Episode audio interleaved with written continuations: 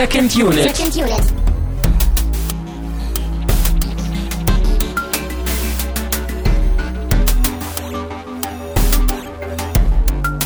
Herzlich willkommen zu einer neuen Ausgabe von äh, immer noch Second Unit. Mein Name ist auch immer noch Christian Steiner und ich habe bei mir heute den Birdman persönlich, Tamino a bird, bird, bird is the word. Ich dachte, Oder du warst war jetzt, ich dachte, du warst jetzt eher so wie Keaton. So. Wie hat dir denn Birdemic gefallen, um einen Gag zu klauen? Ja, das war Birdemic. Ja. Nee, den haben wir aber nicht geguckt, wir haben Birdman geguckt. Bird, Birdman, nicht Batman, Birdman. Birdman. Ja. Ja. Ah, also B-U-R-T-M-A-N, richtig? Doppel N. wie Michael Mann. Richtig, ja. Ja. Äh, ja, wir waren im Kino. Wir sind eigentlich, du hast es gerade eben in der Vorbesprechung so schön genannt, wir sind jetzt in der inoffiziellen Variante der offiziellen bester Filme des Jahres Diskussion. Ist die offiziell? Ich dachte, die wäre auch inoffiziell. Ach so, dann sind wir in der inoffiziellen, inoffiziellen Diskussion. So hatte ich mir das eigentlich vorgestellt. Aber ist ja. es nicht dann wieder, weißt du, Äh, ich meine, offiziell war ja immer so Special früher, ne? Da haben wir dann so eine Special-Episode Ach gemacht so. und dann so, so heute reden wir speziell über etwas. jetzt, mhm. Und jetzt ist es ja eher so, ja, das ist so dieses Thema, was sich so mehr oder weniger stark durch die nächsten Wochen hier zieht bei uns. Ohne, ohne Label raufzustempeln. Ja, oder nicht so richtig. Man kann die Episode ja auch immer für sich hören, aber es gibt eben den Leitfaden. Weißt Hm. du, ne? So wie damals, als wir Django hier gucken wollten, Ja, als wir uns noch ja, vorbereitet ja. haben, ne? Gucken wir Pulp Fiction und Once Upon a Time. So, das waren auch so die inoffiziellen Django-Vorbereitungswochen. Die inoffiziellen Westernwochen, glaube ich, ne? So stimmt. Und Pulp Fiction ja auch. Äh, es ist es ist kompliziert. Es ist es ist äh, es ist schwierig, aber wir widmen uns äh, dem und also wir ordnen Birdman halt eben in diese Diskussion ein, weil der für viele Oscars nominiert ist. Äh, heißer Oscar-Tipp, also wer irgendwie tippen will und wetten will, ich glaube, die Chancen stehen relativ schlecht, aber mein Tipp ist ganz klar Boyhood und den haben wir schon im Archiv. Because it took 12 years to make. Exactly. Ähm, der wird, glaube ich, sehr stark gewinnen. Aber Birdman ist halt auch nominiert und deshalb wollen wir versuchen, diese Oscar-Debatte so ein bisschen mit reinzuholen, weil bester Film aller Zeiten, ne, das, äh, der Abschnitt bester Film, der findet ja jedes Jahr bei den Oscars statt. Und da wollen wir mal gucken, äh, wieso, weshalb, warum, ob das überhaupt was taugt. Äh, Genau, und das hat nichts damit zu tun, dass der Film zufällig gerade im Kino angelaufen ist. Doch alles, das war jetzt nur die offizielle Version, um es inoffiziell zu begründen oder so. Äh, ja. Äh, kommen wir aber auch vorher wie immer zum offiziellen Programm und wir sprinten ein wenig hindurch. Wir haben mal wieder eine DVD bekommen und auch das passende Getränk und einen kleinen äh, Liebesbrief. Vielen Dank an, was war das? Rüsselschwein war das? Rüsselschwein, ja. Ja, ein Name, den man sich merken kann. Wir haben Mindgame bekommen. Ein äh, Anime? Fragezeichen, ja, ne? Guck mal auf die Rückseite. Ein Anime. Definitiv. Ähm, japanisches Kino auf jeden Fall. Habe ich richtig Mhm. Bock drauf. Äh, es wird langsam, es wird langsam eng und knapp, glaube ich. Wir müssen das ja alles nochmal abarbeiten. Wir haben ja noch einiges an DVDs hier auch noch rumliegen.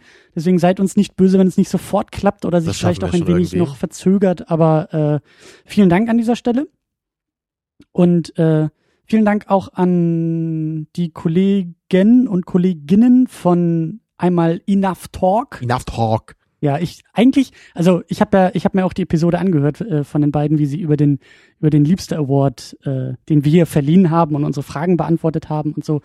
Ähm, das ist ein Titel von einem Podcast, da muss man echt Pause vorher machen. Das muss, also du musst ja ganz kurz in die Rolle schlüpfen, du musst ja ganz kurz den Schwarzenegger in dir rausholen. Musst du einmal so durchatmen. Ja, das ist So richtig in Character gehen. Ja, Ja. absolut. ja, machen die Jungs auch oft, aber nicht immer. Ich bin dafür, dass ab jetzt immer der Titel auch in Character ausgesprochen wird. Ich glaube, sie versuchen das auch, ja. Ja.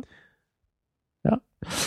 Äh, schöne Episode auf jeden Fall. Vielen Dank für die Ja, Beantwortung haben der ein Fragen. bisschen länger gebraucht, als wir das gemacht haben.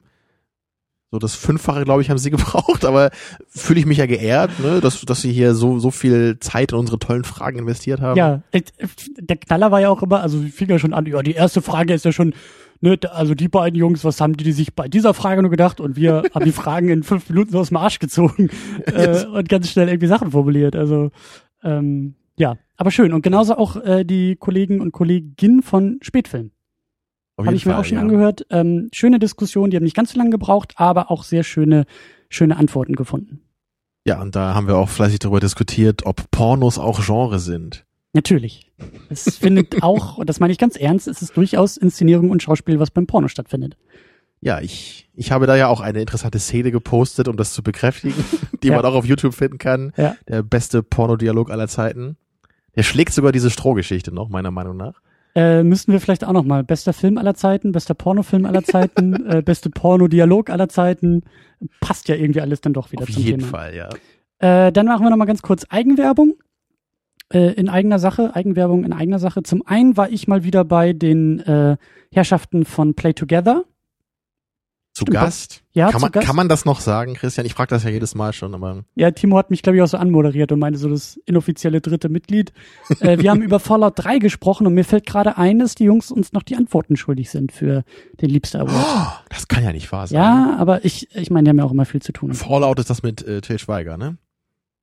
Das ist Far Cry, was Ach so, stimmt, ja. Fallout, da gibt's noch keinen Film zu. Aber wenn dann bitte so. mit Til Schweiger. Nee, bitte nicht, aber ein schönes Spiel. Wir haben äh, Daniel Nagel war auch zu Gast. Wir haben sehr, wir haben glaube ich mehr geschwärmt als jetzt so sehr äh, geredet. Das war so ein, ein kollektiv, eine kollektive Gruppenumarmung über die Erfahrung zu diesem Spiel. Das war äh, sehr schön. Das ist dieses postapokalyptische Ding, ne? Ja, und ich dachte schon, dass ich da irgendwie mit meinen 60 Stunden Spielzeit irgendwie äh, viel Zeit meines Lebens verloren habe, aber die beiden, also Daniel war glaube ich irgendwie bei 300 Stunden mit Fortsetzung und äh, wiederholten Durchspielversuchen und also das war schon Ich denke da immer an Radioactive Man und Fallout Boy. ja, das passt auch. Die kommen da auch drin vor, hoffentlich. Da gibt's bestimmt Easter Eggs zu, aber ähm, könnten passen. Und äh, wir beide, wir zwei Pappnasen, äh, sind auch bei Soundcloud zu finden. Wie ist das denn passiert, Christian? äh, indem ich, wir hatten sogar einen Account. Das wusste ich gar nicht mehr. Die ersten zwei Episoden haben wir auch bei Soundcloud hochgeladen. Ja, da hatten wir ja noch, hatten wir, wir hatten ja nichts damals. Weißt du? Ach, das war noch vor der Ja. Plattform. Genau, vor WordPress, vor dem eigenen Blog, da haben wir irgendwie, glaube ich, noch über Tumblr und irgendwie Soundcloud und äh, Hauptsache raus damit. Und, und ähm, dieses äh, So Konto. Flaschenpostartig, ne? So, Genau.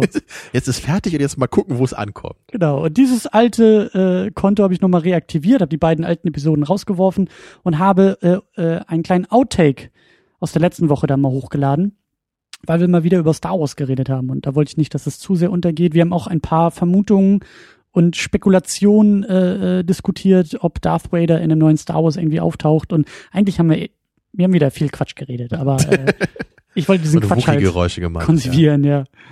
ja. die kannst du sehr, sehr gut. ich glaube, wir müssen eines Tages auch mal so Klingeltöne verkaufen. Das wäre, glaube ich, gut. Da würdest Mhm. du den Wookie machen. Äh, ich glaube, deine, deine Vogelgeräusche sind auch sehr gut. Ein paar Schwarzenegger-Zitate können wir auch noch einstreuen. Geht immer, ja.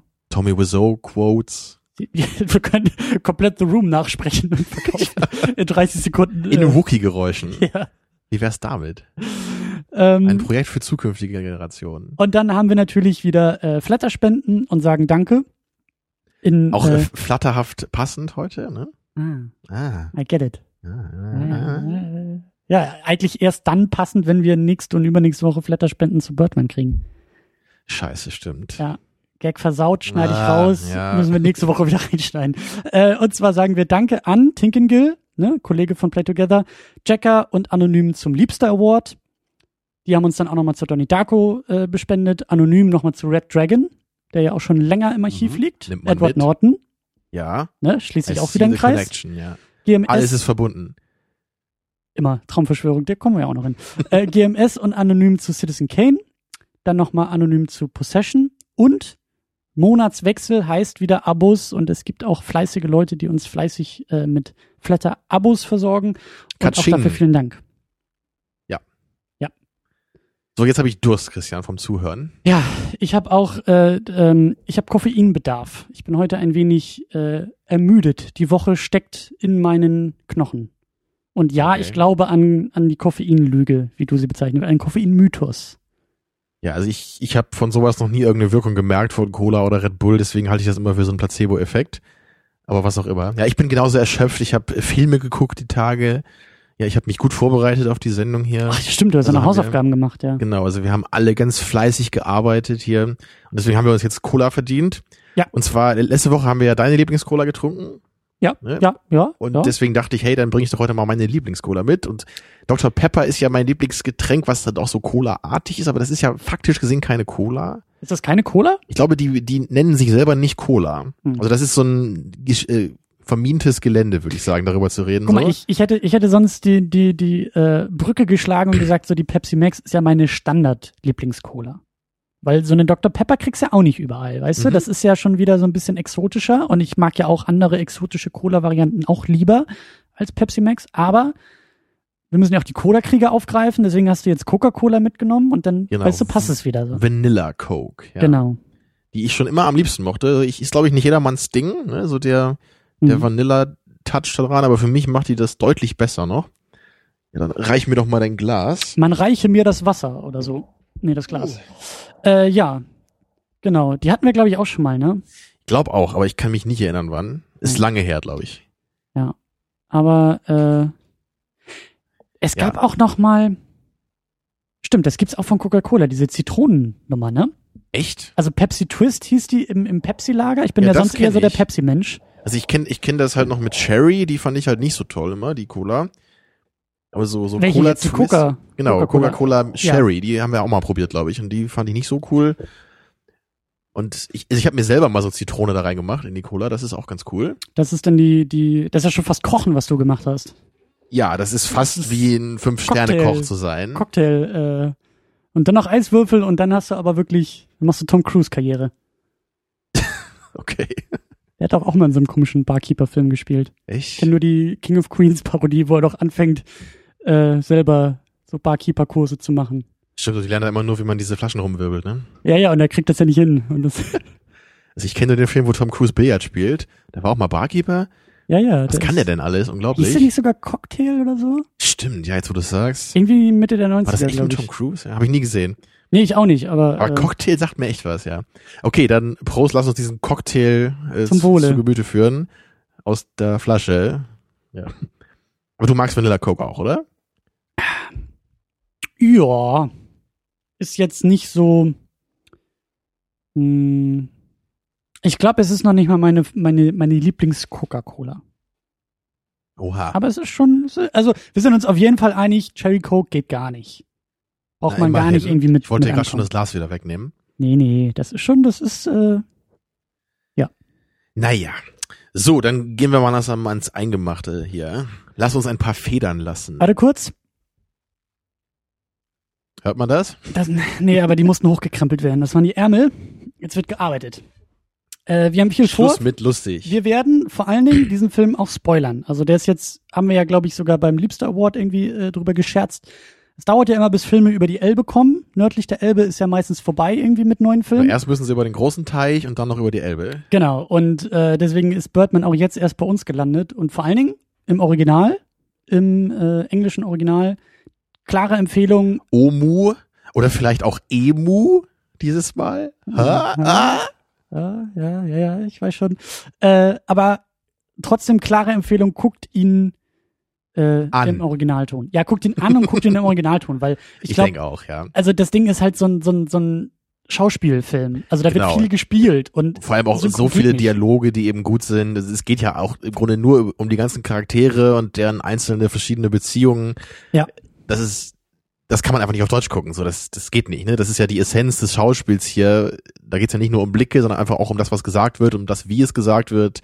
weißt Also du, da um, geht, glaube ich, eine Menge verloren auf Deutsch. um da auch schon mal inhaltlich vorzugreifen, äh, wenn du halt tatsächlich so ein Batman guckst, ja, so ein hier oder Superman oder Marvel-Ding oder so, ja, großes Blockbuster-Action-Kino mit Effekten und die Welt wird gerettet, da bin ich ja noch so weit zu sagen, ja gut, den kannst du auch auf Deutsch gucken, oder ist nicht viel, ist nicht schlimm, weil geht ja gar nicht um die Leute, die was sagen. me. Genau. Was hat er eigentlich auf Deutsch da? Bete zu mir oder was? Ich weiß Sch nicht. schwöre mir, Ja, das klingt ja komisch. Schwöre mir. das sagt er bestimmt, ja. keine Ahnung. Fluche zu mir. Hm. Ich glaube nicht. Rede weiter, Christian. Ich wollte mein Plädoyer, ich bin völlig raus. Ich trinke, warte, ich trinke ein Stück Cola. Ja, aber du hast recht, Christian. Ne? Man sollte ja eigentlich immer im Original gucken, aber bei so einem Film wie Birdman geht's halt nicht anders. So, das ist halt Ja. Pflicht. Und dann, du hast recht, äh, gucken, definitiv gucken. Deswegen, wir werden den auch durchspoilern und, und äh, wenn ihr von dem Film, was ich nicht glaube, wenn ihr uns zuhört und wenn ihr vielleicht irgendwie auch ein bisschen mehr als einmal im Jahr ins Kino geht, dann habt ihr, glaube ich, auch schon von dem Film gehört und der ist ja für viele Oscars nominiert. Ähm, guckt den wirklich. Guckt den. Ähm, vielleicht nicht unbedingt im Kino. So, wenn, so wie bei uns. Also wenn der jetzt echt nicht in der, in der Originalversion gelaufen wäre, so, dann hätte ich auch noch die paar Wochen Also gewartet. ich würde jetzt auch nicht unbedingt sagen, dass, dass das ein Film ist, den man unbedingt im Kino gucken muss, so. Das nicht. Weil natürlich, wahrscheinlich ist jeder Film besser im Kino als zu Hause. Ja.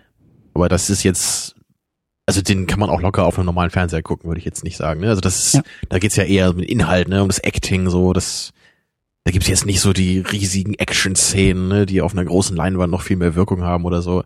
Aber, Oder die unsterblichen Bilder, so, das, das jetzt eher nicht so. also, der war schon gut im Kino auf jeden Fall. Und äh, damit schieben wir das mal so vom Tisch, dieses Plädoyer, weil, ne? Genau, jetzt Gucken. sprechen wir nur noch zu den Eingeweihten. Oder zu denen, die, die kein Interesse an dem Film haben. Aber die sollten auch abschalten und Interesse an dem Film entwickeln und dann wieder zurückkommen. Mhm. Weil er so gut ist. Ähm, worum geht's überhaupt in Birdman? Wusstest du überhaupt, worum es geht bei Birdman? Ich hatte ein Review äh, gesehen vorher. Hast du einen Trailer geguckt? Von Half in the Bag. Trailer glaube ich nicht. Also bei, bei dem Review da von Half in the Bag, da waren ja auch so ein paar Cuts aus dem Trailer drin. Also das ja, aber, kannte aber, ich. aber auch bei dem Review haben sie schon gesagt, dass der Trailer sehr irreführend ist. Und ich habe den Trailer auch nicht geguckt, weil ich wusste, wir gucken in dem Kino und dann war das halt, ich war ja schon überzeugt, ich wollte ja eh nicht, nicht äh, mehr Mhm. wissen, als ich wissen muss. Und ich glaube, dass der Trailer auch, also meinten die beiden auch in dem Review, dass der eher so auf, auf Comedy getrimmt ist irgendwie. Und, und das, was die auch da reingeschnitten hatten, so, das war irgendwie Ja, ich mein, der Film ist ja auch eine Comedy irgendwie, aber jetzt nicht, nicht, nicht so wie. Hangover, ja. ja Sondern es ist halt eine, eine Satire, eine schwarze Komödie, so gerade zu Beginn noch. Aber ja, ja, worum Ich finde geht's? ich find Äh, sogar teilweise ein Kammerspiel auf eine gewisse Art und Weise. Der bricht Ja. halt manchmal aus, aber der ist so viel in diesem Theater verortet. ja, der Film ist eben auch Beta, ne? So, das mögen wir ja schon. Ja, das stimmt natürlich, ja. Aber du wolltest ansetzen, es geht um. Ja, ich habe mir leider jetzt, ich habe seinen Charakternamen vergessen, dummerweise, von Michael Keaton. Ja, Regan Regan, er. Vorname. Hier steht eine Riggin. Hat keinen Vornamen. Nee, Oha. ich glaube nicht. Also gut, Herr Regan, ja, gespielt von Michael Keaton, ist ein in die Jahre gekommener Schauspieler, der früher mal in der Rolle des Birdman, ja, sehr berühmt war, also ein, ein Superheld. Ne? Ich wüsste nicht, an wen der Superheldennamen erinnert, keine Ahnung. Superman vielleicht, ich weiß es nicht. Hm, Nee, Captain America ist Naja, gemeint. ja, das wird es sein, ja. Ja. Oder Ant-Man. Und äh, dieser in die Jahre gekommene Riggin entscheidet sich jetzt nochmal zu versuchen, ein bisschen künstlerischer zu sein. Und er, er will jetzt Ja. selber ein Theaterstück inszenieren am Broadway. Und äh, hat das Drehbuch auch selber geschrieben, ne? also diese Adaption von diesem echten äh, Theaterstück, glaube ich, auch. Genau. Ne? What You Know About Love oder so, oder wie heißt das? Yep. Guck mal, das weiß ich noch, nicht schlecht. Genau, aber es gibt so einige Probleme damit. Er hat Probleme mit den Kritikern, er hat Probleme mit seinen Schauspielern, ähm, Er hat Probleme mit seinem Leben. genau, mit seiner Tochter, alles Ja. Mögliche, alles geht drunter und drüber. Vor allen Dingen auch mit seiner Karriere. Richtig. Und er so- wird vor allem dieses Stigma des äh, bescheuerten Typ in dem Latexkostüm auch nicht so richtig los. Ja. Ne, Und dann, dann engagiert er eben irgendwann äh, den coolen Schauspieler, ich glaube Mike Scheiner heißt der, oder? Das weiß ich, glaube ich, noch. Mike steht hier. Also die IMDb hat irgendwie nur mit Vornamen gearbeitet. Ich glaube, er heißt Scheiner, ich bin mir ziemlich sicher. Also so wie, wie Scheinen halt, was auch passen würde. Oder wie Stein. Genau, eben. Ich, gespielt von Edward Norton, der auch für mich, glaube ich, die allercoolste Performance hingelegt hat im Film.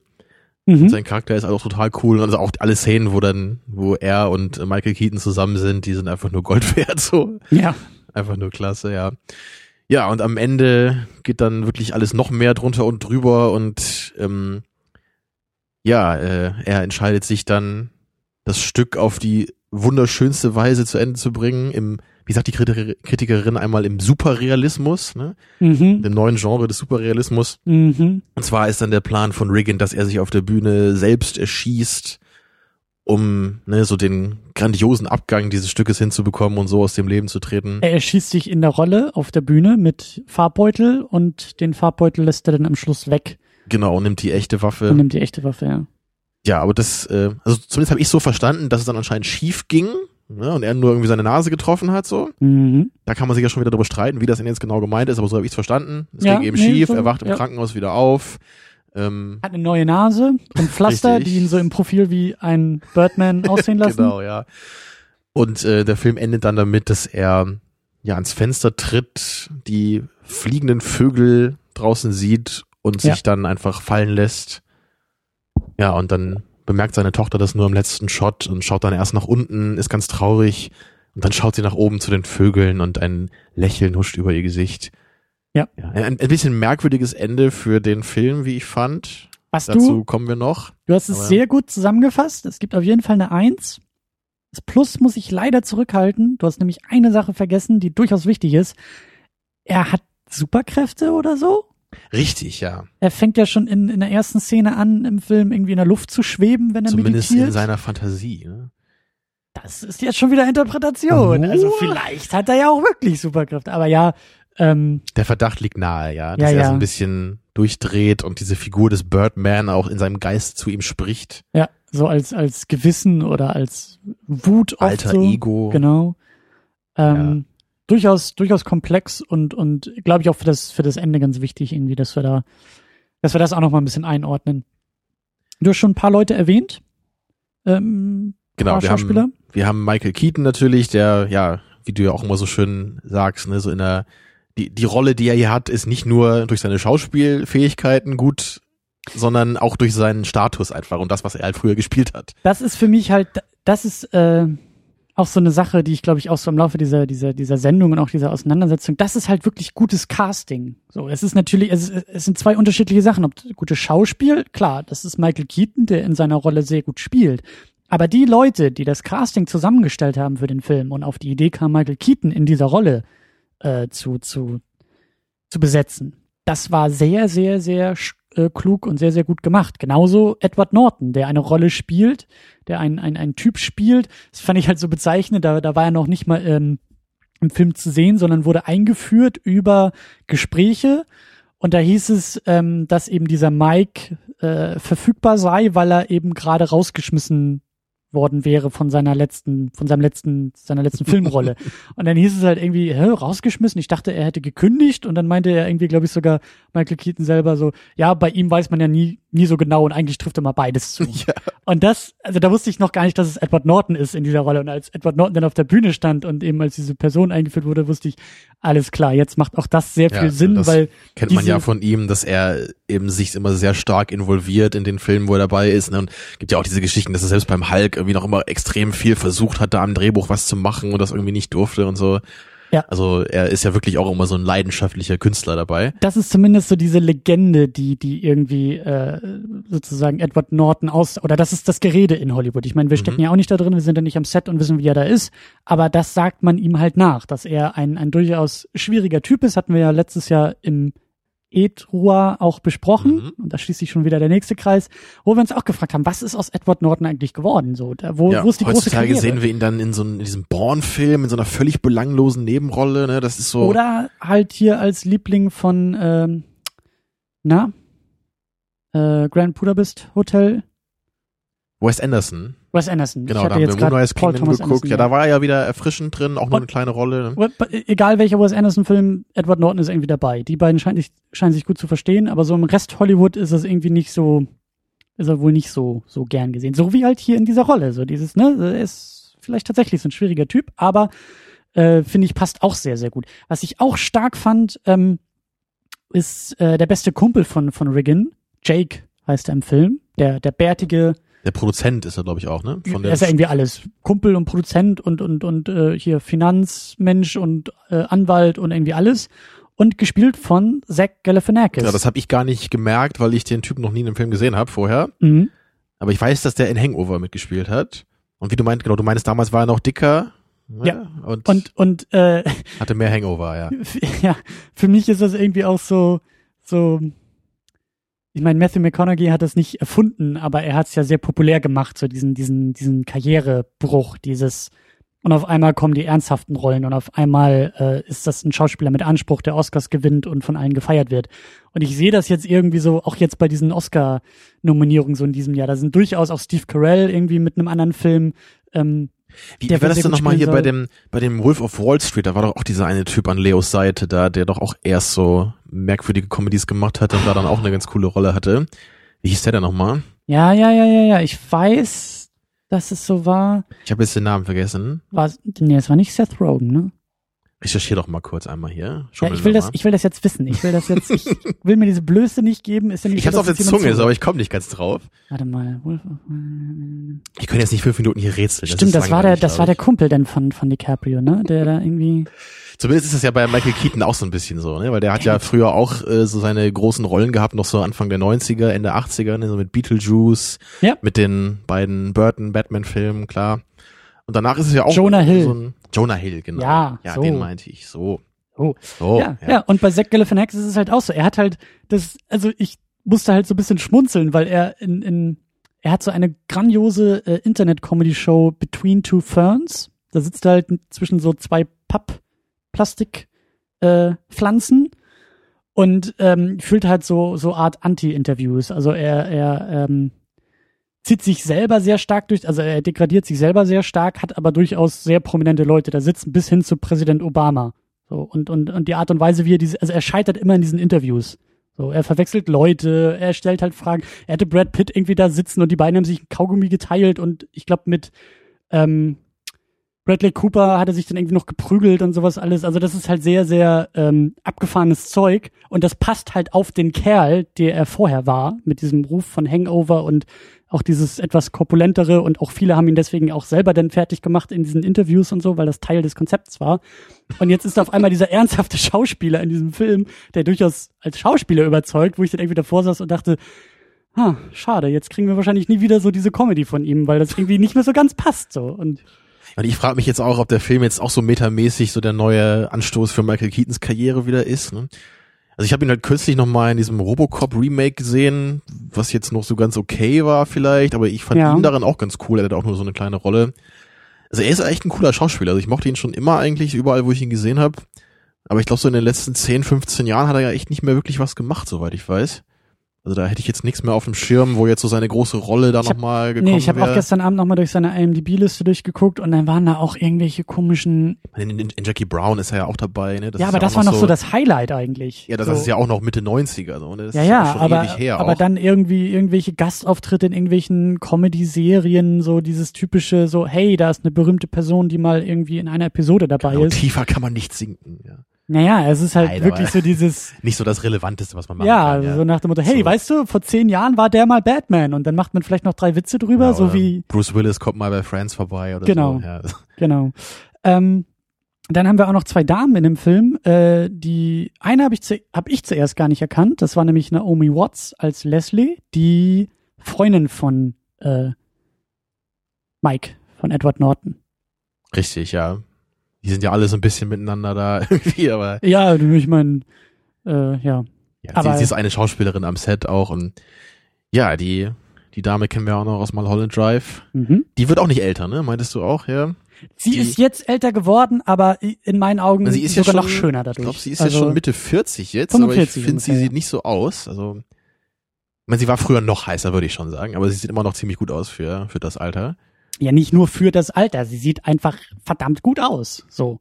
Da muss man gar nicht irgendwie diese, ich finde, ich finde, sie sieht besser aus. Auf jeden Fall ist sie eine klasse Schauspielerin, darauf können wir uns einigen. Ja, und auch da wieder so ein bisschen, glaube ich, ähm, Casting. Ne? Also ich glaube, sie passt auch sehr gut in dieser Rolle. Oder zumindest imaginiere ich mir das jetzt irgendwie zusammen, weil sie auch nicht der große Hollywood-Star wurde, der sie irgendwie gerade in ihren Anfang 20er, 30ern irgendwie hätte sein Ja, können. ich also glaube auch nicht, dass sie so eine allgemein so eine gefeierte Darstellerin ist. Also ich habe auch bei den Kommentaren zum Film, äh, nee, das war, das war gar nicht zu dem Film, aber zu dem anderen Film, den, über den ich gleich noch rede, da war hat sie auch mitgespielt von dem äh, Regisseur. Mhm. Und da haben sich viele auch über ihr Schauspiel so ein bisschen aufgeregt oder meinten, dass sie irgendwie so schwach gewesen wäre oder manche meinten dann, oh, sie ist hier aber doch ganz gut und nicht so wie sonst oder so. Mhm. Hätte ich jetzt zumindest gar nicht so auf der Kappe gehabt, dass anscheinend viele sie nicht so mögen, so, weil für mich war sie ja nicht immer eine gute Schauspielerin, so, Mhm. also bei Mulholland Drive, da fand ich sie auch immer schon gut, auch als ich den Film noch nicht so toll fand früher. Bei King Kong hat sie Ja. auch mitgespielt. Ja. Hat auch gut gepasst, weil sie Was halt. der Affe?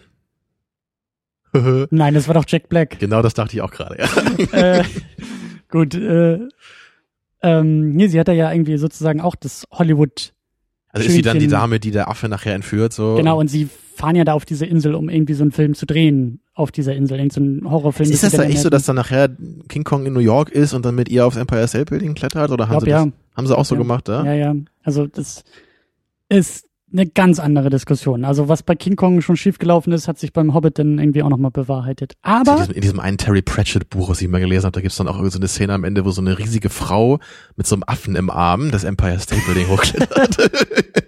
eine sehr interessante, ein interessantes Werk, ja. Moving Pictures heißt das, ja. hm, Ich weiß nicht, ob du Terry Pratchett kennst, aber der schreibt ja immer so ganz abgefahrene ähm, Fantasy. Naja, Comedy ist es nicht, aber es ist halt so, es ist so fast Parodie teilweise. ja. Das ist so eine eigene, diese Scheibenwelt heißt das ja. Kenne ich auch nicht so viel von, aber ein paar Sachen fand ich immer ganz lustig davon. im Gegensatz zu krasse Überleitung Emma Stone. Die magst du ja nicht so gerne, oder? Ja, ich, ich weiß, ich, ich finde die jetzt so komische Fischaugen. ah, es ist schön, Kritiker zu sein, oder? Da kann man alle beleidigen. Nee. Ich finde da sie, nicht- ich find sie nicht schlecht, aber ich, ich, ich mag sie irgendwie nicht so gerne. So, so nicht, weil sie schlecht spielt oder so. So ein bisschen wie mit Leo, glaube ich. So, ich, ich. Wir haben so nicht so die Chemie zusammen. Hm.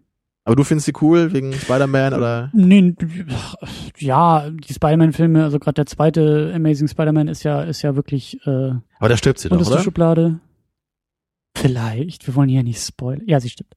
ähm, den Film, also egal. Ähm, ich mag sie. Äh, ich finde auch, dass sie gut in der Rolle spielt, wie alle, die wir gerade eben erwähnt haben. Hm, Ich glaube, sie ist für mich so ein bisschen so wie Tilda Swinton irgendwie in Jünger. Also sie ist, sie ist halt so, So eine Schauspielerin. Typ. Genau, so, so ein bisschen blass und sieht so ein bisschen fertig aus also irgendwie. blass im aber Sinne ist- von blasse Haut, nicht Genau, blass genau gespielt. das ja. Aber sie, Ja. sie ist halt sehr markant. so. Also sie bleibt halt sehr im Kopf, finde ich. Also sie hat halt sehr markante Gesichtszüge irgendwie. Weißt du, ich frage mich halt, also das kann jetzt wirklich sehr, sehr ähm, ähm, ähm, gefähr, gefährliche Sphären äh, erreichen, aber wenn wir schon sagen, Michael Keaton, da passt das Casting, bei, bei ähm, Edward Norton, da passt die Rolle auch und bei Naomi Watts, ich weiß nicht, ob es bei ihr irgendwie auch so Gerüchte vielleicht gab, dass sie irgendwie Drogenprobleme hatte oder so, weil das ja Teil ihrer Rolle irgendwie war. Sie kam ja irgendwie aus, aus, äh, aus der Thera Therapie, irgendwie mit Alkohol- und Drogenproblemen und ich, ich weiß nicht, ob es also da mit ihrer irgendwelche Biografie kenne ich mich jetzt nicht aus. Das kann ich überhaupt nicht sagen. Hm. Ich wundere mich nur immer, dass sie so eine tiefe Stimme hat. Ich finde, sie wirkt Hm. immer so, als hätte sie die ganze Nacht gesoffen und steht gerade auf. So. passte ja hier Ja, auch auf vielleicht die Rolle. ist es ja vielleicht so, passt ja. das einfach, ja. Ach, schön, wie, wie wir hier irgendwelche vernichtend beleidigenden Gerüchte irgendwie so in die Welt schätzen. Wahrscheinlich stimmt das überhaupt nicht. Wahrscheinlich ist sie total nett und hat irgendwelche, spendet ihre ganzen Gagen immer irgendwie für Reiterhöfe für Kinder oder so, ich weiß nicht. Und, und dann sagen wir sowas hier. Naja, ich meine, wie war das noch? Äh, äh, da kommen wir nachher noch drauf zu sprechen, wie, wie, wie Kritiker mit Kunst umgehen.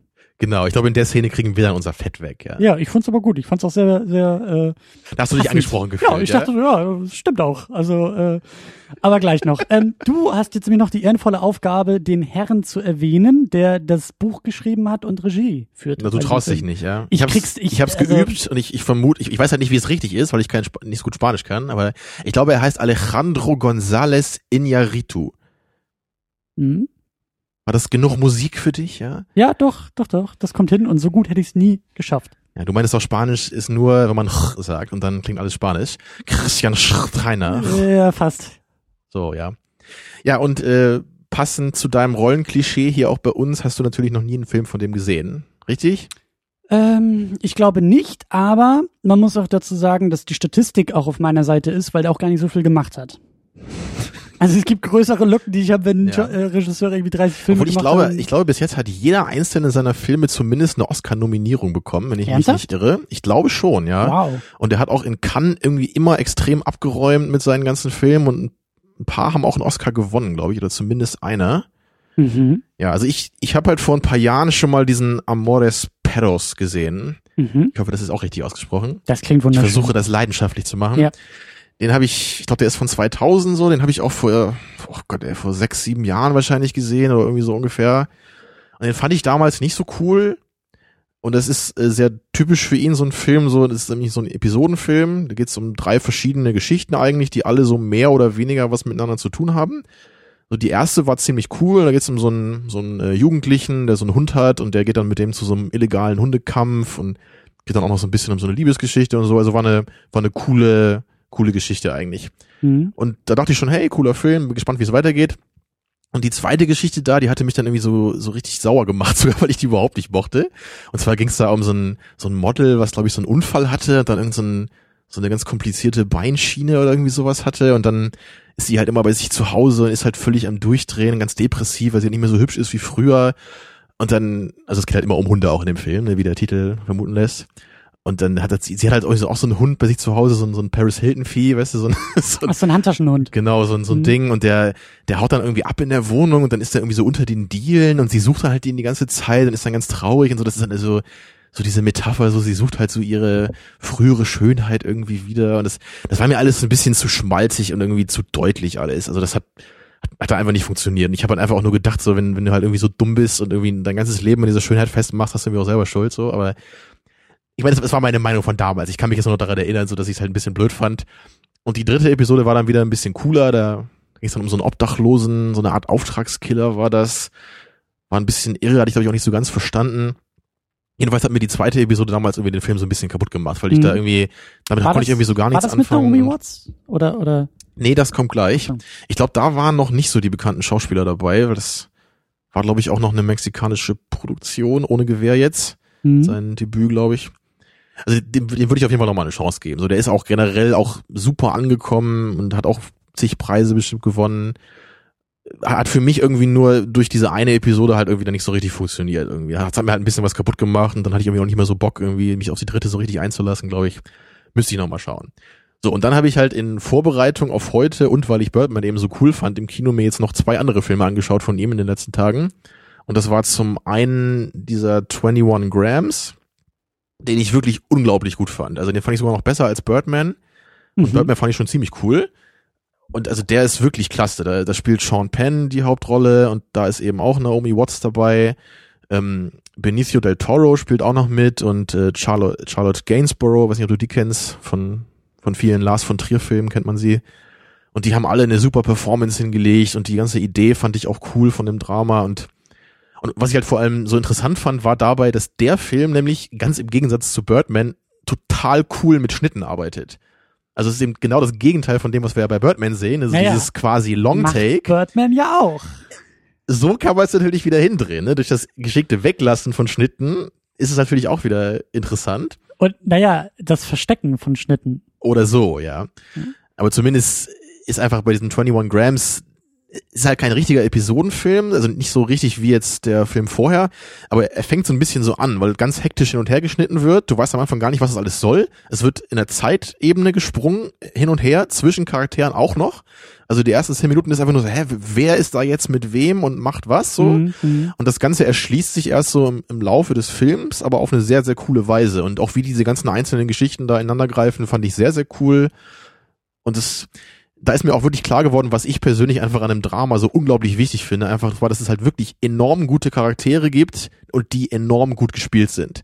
Und wenn du das nicht hast bei einem Drama, glaube ich, dann habe ich immer Probleme damit, weil das, weil das eben so unglaublich wichtig ist bei so einem Film. Also auch noch mehr als jetzt bei anderen Filmen. Ich finde es gerade so witzig, dass, dass ähm, jetzt Birdman, ich, ich weiß nicht, ob der Regisseur auch nominiert ist für, für einen Oscar, aber Linklater ist es ja mit Boyhood.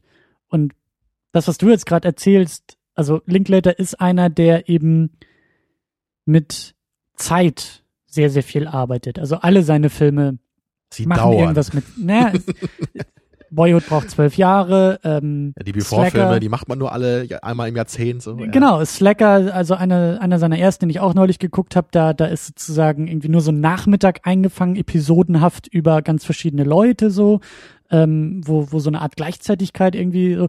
Und das ist halt irgendwie witzig, weil genau das Linklater ja nicht hinkriegt. So keine, oder zumindest nicht in Boyhood, keine starken oder interessanten Charaktere, zumindest nicht ja, der Hauptcharakter. Bis auf Ethan Hawke vielleicht, ne? Ja. Den man ja auch im Grunde schon so aus den Before-Filmen kennt vielleicht. Ja, Aber du weißt, Rolle. was ich meine. Das ist halt irgendwie so, es, es wirkt auf mich irgendwie so, als ob die beiden ähnliches vorhaben, aber ganz ja. unterschiedlich arbeiten. Also der Vergleich ist natürlich ganz cool, weil das weil das war für mich so ein bisschen das Negativbeispiel, weswegen Boyhood für mich halt nur so ganz okay war, weil ja. ich das eben, eben alles vermisst habe. Da habe ich halt vermisst, wie die ganzen coolen Charaktere auch oder im Grunde interessanten Charaktere, ne, wie die Mutter, wie der Vater und irgendwie so, wie, wie das halt irgendwie alles gut ineinander greift. Es war für mich immer nur hier so ein cooler Ansatz, da so ein cooler Ansatz und am Ende war es irgendwie so, jetzt ist es vorbei. Ja. Wir haben nochmal so den cheesigen äh, Blick in den Sonnenaufgang und dann ist der Film vorbei, so deswegen so, äh.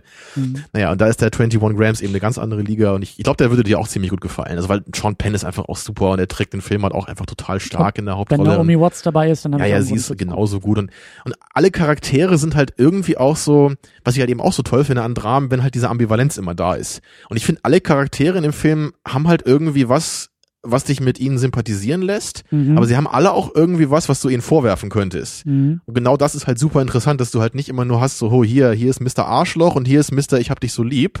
Und äh, jetzt erleben die mal was, äh, ne? Und es ist halt immer so klar, auf welcher Seite du bist. Und das Mhm. hab's halt überhaupt nicht so. Ich habe da halt immer so, mal war ich ein bisschen mehr auf der Seite, mal ein bisschen auf der. Ich konnte die Perspektive verstehen, aber die auch. Also der ist auf jeden Fall für mich so der Beste gewesen von seinen Werken. Und dann habe ich noch als letztes den Babel gesehen. Von dem hast du bestimmt mal gehört, oder? Mit äh, Brad Pitt auch und Kate Blanchett und äh, vielen anderen, glaube ich, unbekannten Schauspielern aus verschiedenen Ländern. Mhm. Wieder ein richtiger Episodenfilm in Anführungsstrichen, wo wirklich vier einzelne Geschichten erzählt werden, die auch wieder so alle mal mehr und mal weniger was miteinander zu tun haben. Und das, das spielt auch auf drei verschiedenen Kontinenten, glaube ich, irgendwie in Marokko, in Japan und in Amerika. Ja, also ganz, ganz abgedreht. Und äh, der war mir halt irgendwie so ein bisschen zu melodramatisch. Ich habe den auch schon so lange vor mir hergeschoben auf der Watchlist, weil ich mir so dachte, hm, ist das was für mich? Ich habe da so ein bisschen so die Angst gehabt, dass es vielleicht so in Tree of Life Richtung geht. Mhm. Ja, und es, es lustigerweise gab es halt wirklich auch den Shot mit der mit der Schaukel in Zeitlupe in dem Film. Ja, so mein mein Lieblingsmoment aus Tree of Life, ne, wo ich immer so denke, so okay, das ist so die Inkarnation der Kitschigkeit. ich fand den Film aber trotzdem ganz okay. So, er war akzeptabel, hat aber nicht so ganz meinen Nerv getroffen, so wie 21 Grams. So, weil der, er hat eben auch, also ich glaube, also der, der war auch noch länger als 21 Grams, irgendwie auch über zweieinhalb Stunden. Aber durch diese vier Episoden, die alle nicht so richtig jetzt eng miteinander verknüpft waren, hatte man immer so ein bisschen das Gefühl, fand ich so, jetzt so eine richtige Beziehung zu einer davon aufzubauen. Das ist halt immer so die Gefahr bei Episodenfilmen, finde ich, ne? wenn, Ja. dann, wenn dann zu viele Episoden kommen ne, und die Verbindung nicht so ganz klar ist, dann wirkt manchmal jede Episode für sich ein bisschen leer oder ein bisschen minimalistisch einfach. Und das Gesamtbild, was am Ende dann rauskommt, ist zwar schon interessant so, aber ich hätte halt irgendwie lieber das Gesamtbild und die einzelnen starken Episoden zusammen, ne, und nicht nur eins davon. Deswegen so, ja, war so guter Durchschnitt vielleicht. Und, und wie ging dir das bei, bei Birdman jetzt im Kino? Eine, äh, eine Sekunde noch. Und zwar, die, diese drei Filme sind wohl auch so als Tril Trilogie von ihm angelegt gewesen. Ich glaube, Death Trilogy oder so heißt das. Mhm. Weil die nämlich auch thematisch so und inhaltlich immer so ähnliche Sachen behandeln. Also es geht im Grunde in allen Filmen so um menschliche Schicksale, auch in gewisser Weise so um unglückliche Zufälle irgendwie, wie dann eben auch so diese einzelnen Geschichten verbunden werden und wie teilweise wirklich so kleine Sachen eben große tragische Ereignisse bei anderen Menschen auslösen können. Mhm. Das ist eigentlich bei allen Filmen relevant und das finde ich auch durchaus interessant so. Und manche, was ich so gelesen habe mit den Reviews, äh, werfen dem Ina- Iñárritu dann auch vor, dass seine Filme immer sehr, sehr ähnlich seien und im Grunde alle immer, immer, immer das gleiche machen würden. Ne? So dieses, Mhm. ja, es ist halt keine Trilogie, sondern es ist im Grunde dreimal der gleiche Film, nur mit anderen Schauspielern und die Geschichten bedeuten im Grunde alle das gleiche. So, also ganz so hart würde ich es nicht sehen, aber es, ich finde es immer interessant, wenn sowas gesagt wird, ne? weil natürlich ist es irgendwie meistens halt irgendwie Quatsch, weil es so übertrieben ist, aber so ein bisschen Wahrheit steckt ja meistens schon da drin. Ne? So wie wenn jetzt Leute sagen, so Woody Allens Filme sind alle die gleichen, so kennst du einen, kennst du alle, ist halt auch Quatsch, aber so, so ein bisschen stimmt's halt schon manchmal, ne? wenn du immer weißt, so ist immer der gleiche Typ, so in der Hauptrolle, so, naja. Jedenfalls so, um zu Birdman zu kommen, ähm, das war jetzt wirklich irre, glaube ich, weil wenn man jetzt so die anderen Filme, glaube ich, vorher gesehen hätte, hätte man wahrscheinlich nicht Birdman erwartet. So, weil, weil alle anderen Filme von ihm vorher waren wirklich so bodenständige, ernsthafte Dramen, die teilweise Mhm. wirklich auch ins Melodramatische gingen. Und Das Birdman heißt, jetzt war müssen ja die Kritiker ruhig sein. Jetzt hat er bewiesen, so dass er was ungefähr, ja. Also jetzt kann man ihm das, glaube ich, nicht mehr vorwerfen, weil jetzt hat er wirklich gezeigt, so er kann eben auch irgendwie eine satirische Comedy machen, ne? eine schwarze Komödie, die teilweise recht fies und recht böse ist so. Und das, das finde ich halt auch cool, wenn Regisseure dann mal ein bisschen was Neues versuchen irgendwann. Und er hat ja jetzt irgendwie schon ein Jahrzehnt wirklich seine anderen Filme gemacht, die ja alle auch super angekommen sind.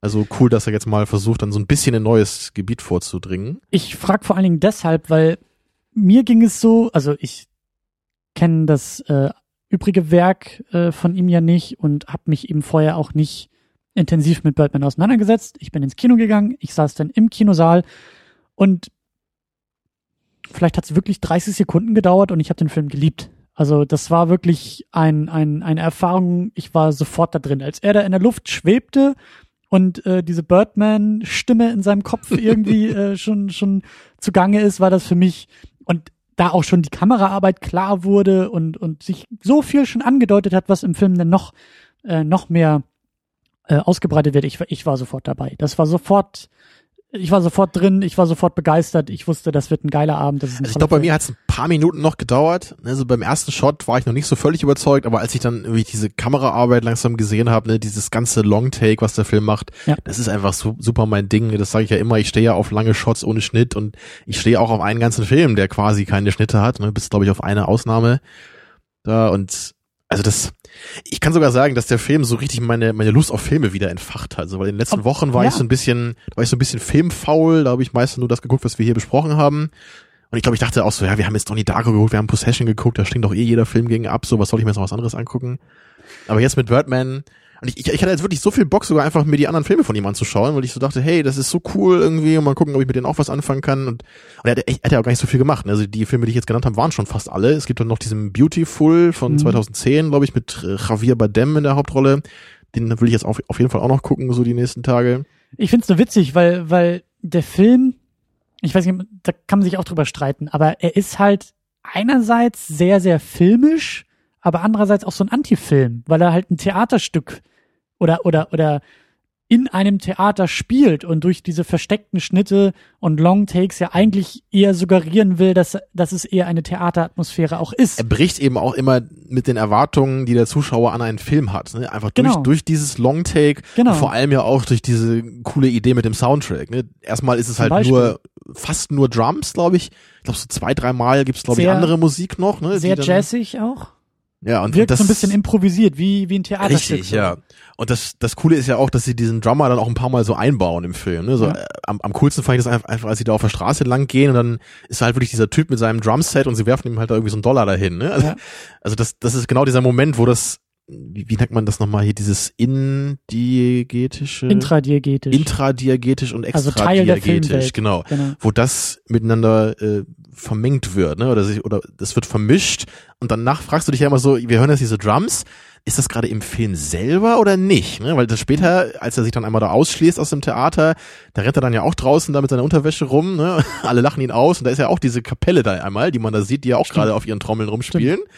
Also der, ist, der Drummer ist sogar einmal im Theater. Da ist das irgendwie das, so ein Schwenk. Äh, das so. ist ja wahrscheinlich eher so in seinem Kopf, dachte ich. Ne? Ja aber gut, aber am Ende. Ist, es ist trotzdem aber vorher war es ja echt so so weltlich. Sogar in, in, ja. innerhalb der Filmwelt war der Drummer dann irgendwie da oder diese Kapelle. Also irgendwie ich, eine ich, clevere Idee. Ich will aber noch mal, ich will noch ein bisschen zurück zu zu diesem Theaterding, weil ähm, ja, wie du schon gesagt hast, so der Film versteckt seine Schnitte oder arbeitet mit sehr sehr langen Takes beziehungsweise ja beides. Ähm, Trotzdem scheut er sich auch nicht dabei, die Kamera zu benutzen und mit der Kamera auch zu arbeiten. Also es ist ja nun nicht so, dass es sehr es spielt in dem Theater. So, du kannst einen Long, du hättest die Kamera ins Publikum setzen können und sagen können, wir machen jetzt einen Take mit zehn Minuten und wir bewegen die Kamera nicht, weil das ist dann natürlich äh, weniger Schwierigkeit, so eine Szene dann irgendwie auch zu filmen in der Länge, sondern nein, natürlich gar nicht. Nee. Da wird teilweise mit der Kamera auch durch diese engen Theatergänge äh, gelaufen, wo, wo, wo ich mich auch schon gefragt habe, also du siehst ja auch schon in den Szenen teilweise vorher, wie eng diese Räume sind und teilweise, wenn, wenn zwei Schauspieler aneinander vorbeilaufen, das nur ganz knapp geht. Und dann ist da aber irgendwo zwischendrin noch eine Kamera, bei der du nicht weißt, wie die da noch reinpassen soll. Ja, und dann Was haben wir auch den, den Spiegel immer noch in seiner Garderobe, da musst du dann ja auch irgendwie digital wahrscheinlich nochmal drüber, dass die stimmt. Kamera nicht im Spiegel zu sehen ist. Hab ich, also. hab, hab ich, ist, ist mir noch ich gar nicht drüber nachgedacht. Mir ist halt nur aufgefallen, was ich sehr schön fand, weil das ein bisschen an, an Finchers Kamera erinnert hat, dass die Kamera auch, ähm, es gibt so einen Shot, der ist vielleicht wieder ein bisschen aufgesetzt, aber da fliegt die Kamera irgendwie so rückwärts durch so einen Zaun. Durch so, so wie, wie, wie dieser Panic Room Shot durch die Küche da, ne? Genau, und, und, und das ist halt ja, es ist ja einfach nur das Zeichen, und das kommt auch gut rüber in dem Film, dass die Kamera eher so gottgleich äh, un, also ungebunden an Personen ist. Es ist nicht so, dass ja. jetzt die Kamera immer einen, einen imaginären Beobachter irgendwie darstellt am, am, in, in diesem Theaterräumen, sondern so wie die sich manchmal bewegt und wie dann eben auch, was ich brillant finde, teilweise in Fahrten, da muss irgendwo versteckt geschnitten sein und gleich, also über eine Kamerafahrt wird Zeitauslassung suggeriert, was normalerweise mit dem Schnitt gemacht wird, indem du sagst, es gibt so eine Szene, Emma Watson und, und, und ähm, äh, Edward Norton äh, machen irgendwie rum und zwar im Backstage-Bereich äh, sozusagen über der Bühne. Sie sind irgendwo in diesem Licht. äh, Bereich, wo du irgendwie, glaube ich, das Licht und den Vorhang irgendwie steuerst, sozusagen ähm, am Rande der, der Bühne, aber eben oben. Und dann schwenkt die Kamera an den beiden vorbei und schwenkt aus diesem, aus dieser, aus dieser Vogelperspektive, haha, äh, zur Bühne runter. Und du hast vorher gesehen, die haben rumgemacht und du hast so im Hintergrund schon gesehen, die Kamera bewegt sich ja sehr viel und bewegt sich im Raum und um die Leute. Und du hast aber schon gesehen, dass im Hintergrund schon das Bühnenbild aufgebaut wird. Und in dieser Fahrt, in dieser Kamerafahrt auf die Bühne muss irgendwo ein Schnitt sein, weil auf einmal sitzt am Ende Edward Norton auf der Bühne. Und das ist, es wirkt wie eine natürliche Kamerabewegung. Ja, und du weißt, auch ein Zeitsprung drin ist. Genau, In dem genau. Moment, ja. und, und das, das war großartig. Also das war, das war so geil. Und Ja, das meine ich halt. Das gibt's ist, öfter im Film, ne? Auch einmal ist die- dieses Interview da, als er da führt in seinem, in seinem Mhm. äh, Offstage-Room da, da wird er teilweise einfach nur so in die andere Ecke des Raumes gefilmt und dann wieder zurück und dann sieht man, dass einfach ganz viel Zeit vergangen ist in, Ja. in der Zwischenzeit, ohne dass du das richtig merkst. Und das ist total cool einfach, weil das habe ich so noch nie gesehen in einem Film. Ne? Das, also das ist, es gibt, es gibt ja ganz viele Sachen, die die Kamera eben macht. Es ist halt nicht nur, oh, wir schneiden nicht, guck mal, wie toll und artsy wir sind, sondern Ja. es wird halt auf eine clevere Weise permanent was damit gemacht. Ne? Also wir haben halt einmal eben diese Sache, dass halt cool Zeit überbrückt wird. Und wir haben halt vor allem auch, was ich auch sehr gerne mag, immer diese, diese Kamera, die dann manchen Leuten folgt, so auf dem Flur draußen. Ja. Dann geht irgendwie einer irgendwo hin, dann kommt gerade jemand anders und dann ändert die Kamera einfach ihre Aufmerksamkeit. Und sie verlässt den Charakter, bei dem wir vorher waren und geht zu dem neuen Ja. und bleibt dann bei dem ein bisschen und geht dann später wieder woanders hin und so weiter und so weiter. Ne? Ja. Das macht das Ganze so, es, es gibt dem Film so ein eigenartiges Gefühl. Ne? Man hat irgendwie das Gefühl, man ist eben selber so mittendrin in dem Geschehen. Und aber gleichzeitig wird ja irgendwie auch schon so immer immer der der eigene, also der, der Fokus ist ja schon immer da, wo er auch sein muss für die Story dann Und das jeweils. ist es gerade. Das ist, das ist eben diese, diese gottgleiche Kamera, die, die sozusagen, also wenn man jetzt der Kamera eben so menschliche Züge zusprechen will, die ein eigenes Bewusstsein hat. So, du bist nicht der stille Beobachter, du bist nicht das Mäuschen an der Wand oder die, die Fliege an der Wand, die einfach beobachtet, sondern die Kamera, wie du sagst, ist auf magische Art und Weise immer am richtigen Ort zur richtigen Zeit, obwohl sie sich viel bewegt und viel macht und deswegen ja eben auch in der Lage ist, über einen, einen Schwenk schon Zeitauslassung vorzunehmen, was, was ja sonst nie irgendwie äh, oder selten Ja. im Film irgendwie äh, gemacht wird. Und das ist halt so, das finde ich halt geil, weil, wie du sagst, einerseits fühlt man sich irgendwie wie dort, aber es fühlt sich nicht, es fühlt sich nicht echt oder so, so, so, so natürlich an. Es hat sowas leicht Künstliches immer noch, was bei dieser ganzen Theater, Schauspieler, was ist eigentlich jetzt echt und was ist gespielt, Situation noch so, einen so einen schönen Akzent eben draufsetzt. Und deswegen auch nicht jetzt irgendwie nur, äh, wie du sagst, so, oh, guck mal, wir haben schon seit irgendwie fünf Minuten nicht geschnitten, sondern das macht irgendwie noch alles so ein Sinn. Timer mit am besten, ne? Ja.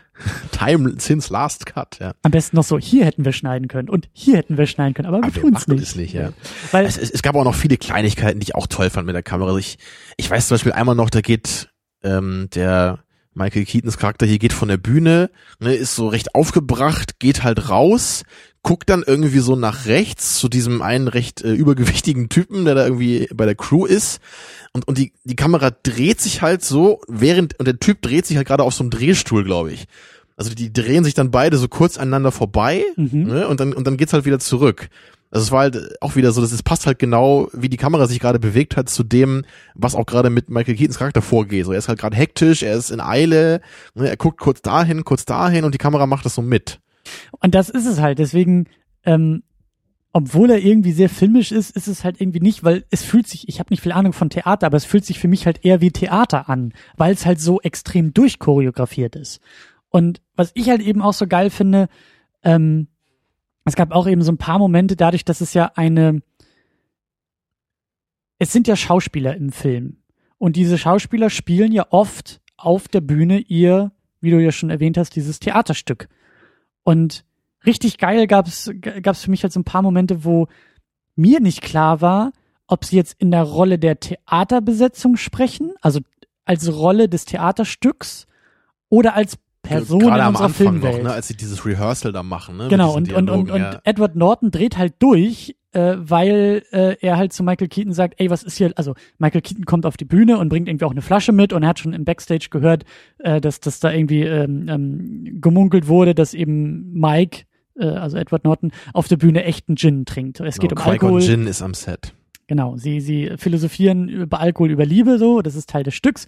Und äh, naja, dann gibt's halt eben diesen Hinweis. Und dann geht er auf die Bühne und nimmt irgendwie eine Flasche mit und, und, und spielt, also Keaton ist der ja wirklich auf der Bühne in seiner Rolle und spielt und spielt irgendwie zurück und auf einmal steht Edward Norton halt auf und schmeißt irgendwie das Glas in die Ecke und sagt, was, wieso gibst du mir hier Wasser? Und also wirklich, also das, ich dachte im ersten Moment, das ist Teil des Stücks. So, ich dachte, ne, der eine Kumpel gibt den anderen mittlerweile oder schiebt ihm irgendwie so das Wasser zu, dass der halt auch. Ja, ja, dachte ich auch. Ja. Und, und, und dann so erst so, das ist halt so geil gewesen, weil ich einfach nicht wusste als Publikum, so ich habe dann natürlich versucht zu gucken, wie reagiert jetzt Keaton. Und Keatons Reaktion hat halt immer noch auf die Rolle gepasst. Und weißt du, das, das war so irgendwann, also irgendwann war ja klar, dass ähm, Norton aus seiner Rolle sozusagen raustritt.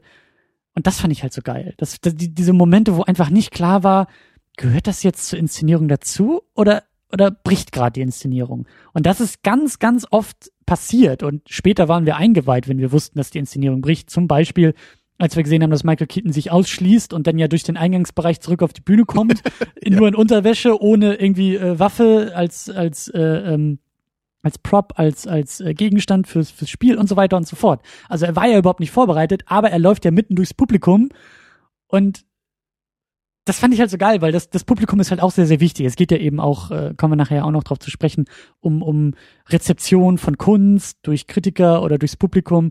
Und das fand ich halt sehr, sehr cool. Also, dass, dass ich am Anfang auch selber nicht wusste, Inszenierung oder, oder äh, echt. Und das wird dann nachher inhaltlich auch aufgegriffen, mhm. so.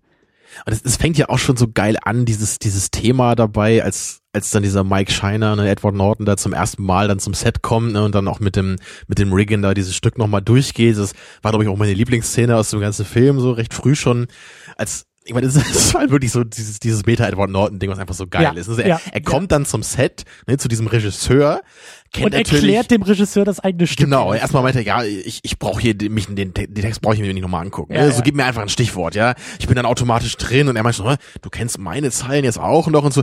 Lass uns nicht darüber reden, wie gut ich das Stück kenne. Ja, lass uns einfach üben hier, ja. So, und, ja, und dann geht's ja los. Ja, genau wie du sagst, dann fängt er schon an, ja, also du sagst hier jetzt viermal in den Dialog das Gleiche. Ich, das müssen wir ein bisschen anders machen, ne? Und da Ein ist- Satz reicht. Genau, Der erste da Satz ist Reagan natürlich schon so ein bisschen so, einerseits ist er natürlich froh, dass er jetzt irgendwie einen fähigen Schauspieler hat für die Rolle, aber er will sich ja irgendwie auch nicht so als Künstler jetzt angegriffen fühlen. Ja. Und, äh, und gerade Er so will dieses erste Aufeinandertreffen ist halt noch so, da, da ist er natürlich noch ein bisschen vorsichtiger. So später sagt Ja, er immer auch ein paar Mal so, was er davon hält, ne? aber dann, wie die dann da dann auch diesen Dialog nochmal durchgehen, einfach so cool. Und wir haben ja vorher auch gesehen, wie dieser erste Schauspieler von dieser Rolle da, da halt wirklich völlig versagt hat, ne? Und das Ja. halt so ganz, ganz schwach halt Ja, performt hat. Und dann kommt ja eben Mike Scheiner und macht das natürlich super perfekt, ja, mit der emotionalsten, äh, also total perfekten äh, Schauspieleinlage. Und dann gibt's ja so einen Klick und er sagt, na, wie war ich? Ja, war klasse, oder? So, so.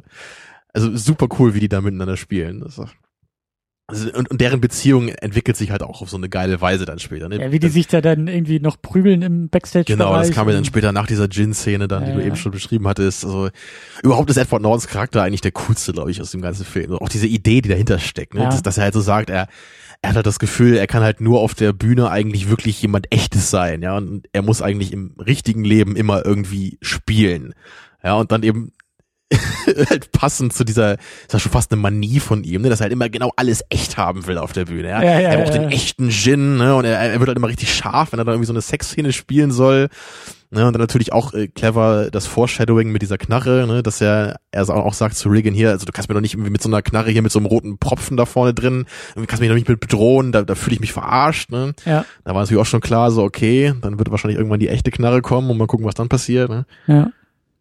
Ja, also das, also dieses Thema war wirklich irgendwie auch cool, so diese Verarbeitung davon, ne? Die, einerseits die eben auf einer, Medialität. Die, Richtig, ja. Einerseits auf dieser visuellen Ebene, dass, dass man so eine Art Theaterstück Gefühl bekommt durch die Kamera, durch diesen, durch, durch das, was du eben meintest, so dieses, man weiß manchmal gar nicht, spielen die jetzt gerade auf der Bühne noch oder, oder kommen da jetzt die Konflikte, die wir hinter der Bühne kennen, gerade mit durch? Ja.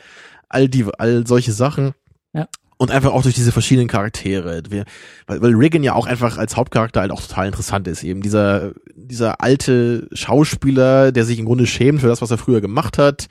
Ne, und jetzt eben endlich ein anerkannter Künstler werden will, aber im Grunde von allen nur Spott erntet. Irgendwie seine Schauspieler nehmen ihn nicht ernst, die Ja. Kritiker machen ihn fertig. Das Publikum findet es am Anfang irgendwie dämlich und erst als das Ganze dann irgendwie total so, so ein irrer Selbstläufer wird, dieses Stück, äh, wird das dann das, der große Hit. Und das macht ihn ja total fertig, ne? Auch, dass er halt mit seiner Frau da irgendwie die Beziehung nicht zum Laufen kriegt. Seine Tochter ist und auch irgendwie so eine komische Göre da. Und es ist, ich meine, es ist irgendwie lustig, immer ihn halt zu sehen, wie er halt die ganze Zeit wie so ein armer Hund eigentlich immer nur auf die Mütze bekommt und halt nichts richtig funktioniert. Aber irgendwie ist es natürlich auch traurig, so.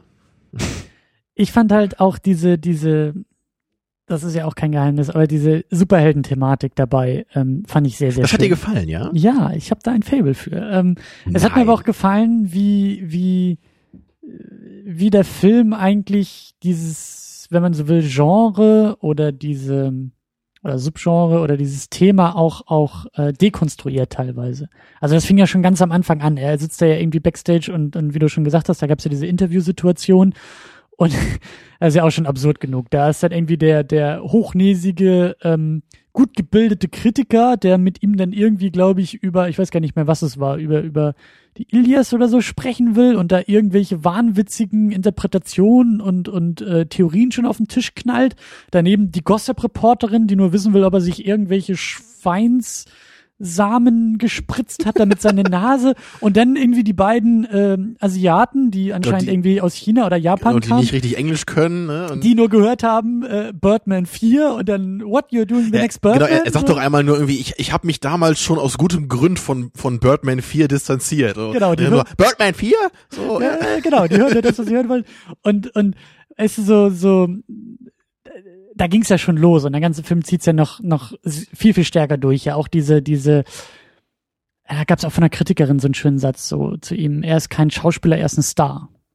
So, und dass sie da ganz klar äh, differenziert zwischen diesen beiden Dingen und, und wenn man Was sich ist da? War das so? Promi, glaube ich, oder Genau, VIP irgendwie- oder irgendwie sowas, sagt sie. Also auf jeden Fall so ein, so einen recht wertfreien Begriff, ne? Eben, dass er sich nicht so viel einbilden sollte. Genau, darauf, ne? also ne, vor allen Dingen auch in Abgrenzung zum Schauspiel. So, Genau, er ist halt, halt so, so ein Medienphänomen im Grunde nur. Er ist halt kein wirklicher Künstler. So. Genau, und das ist ja auch so eine Sache, so da, da musste ich dann auch an unsere Diskussion manchmal so, so auch äh, der letzten Jahre nachdenken, wo, wo du ja auch gesagt hast, dass, oder wo wir beide auch so ein bisschen gefragt haben, wo, wo, wo sind die markanten Typen heutzutage? Auch in diesen großen Action- und Blockbuster-Geschichten. Ich weiß noch so, ich meine, gut, es kann irgendwie nicht jedes Jahrzehnt oder jedes Jahr so jemand wie Arnie auf die Bühne treten, aber wir Aber haben heute John haben wir halt Carter, Tyler Kitsch so. Ne? Genau, wir Das- haben John Carter geguckt und gesagt, der Typ ist einfach nur glattgeleckt. Da ist nichts. Also, ob's jetzt, also nicht nur, dass das Schauspiel, also der kann schauspielen, hat in anderen Situationen bewiesen, aber in diesem Film nichts dergleichen, aber noch nicht mal irgendwie als, als, also,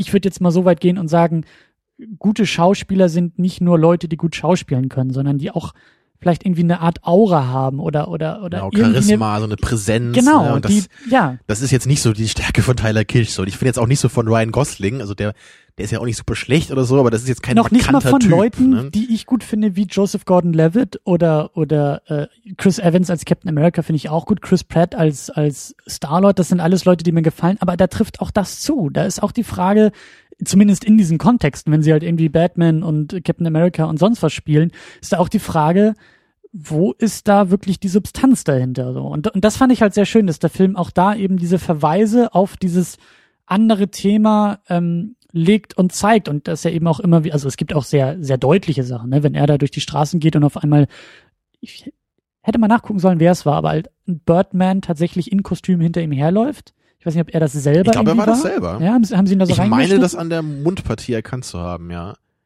Und ich, ich wusste halt eben nicht, ob er es selber war oder ob sie da irgendwie auch vielleicht einen guten Gag irgendwie eingebaut haben. Also ob da irgendjemand in einem Kostüm drin steckt, bei dem man irgendwie vielleicht so nicht erwarten würde, dass der in diesem Kostüm irgendwie da auftaucht. Aber egal. Bin mir jetzt Ähm, auch nicht ganz sicher, aber ich glaube, er war es selber. Aber, aber, weißt du, so dieses, dieses Prinzip, so diese alte Rolle, die, die er halt nicht ablegen kann, die ihn halt wirklich Ja, auch wie so ein Stigma, ne? Genau, die, die, die ihn auch verfolgt. Äh, und, und, und dann gibt's ja diese sehr absurden Momente, wo er da von den Häuserdächern springt und dann über der Stadt irgendwie fliegt, weil er ja immer noch der Meinung ist, dass er eigentlich über allen steht. Und das ist schon auch die Leute, wie sie auf ihn reagiert haben. So, er rennt da irgendwie im Schlüpper durch die Straße von New York City, mitten auf dem Times Square und die Leute rufen, oh, Birdman, Birdman, so. Und der, der eine ruft nur so, you suck! ja, genau.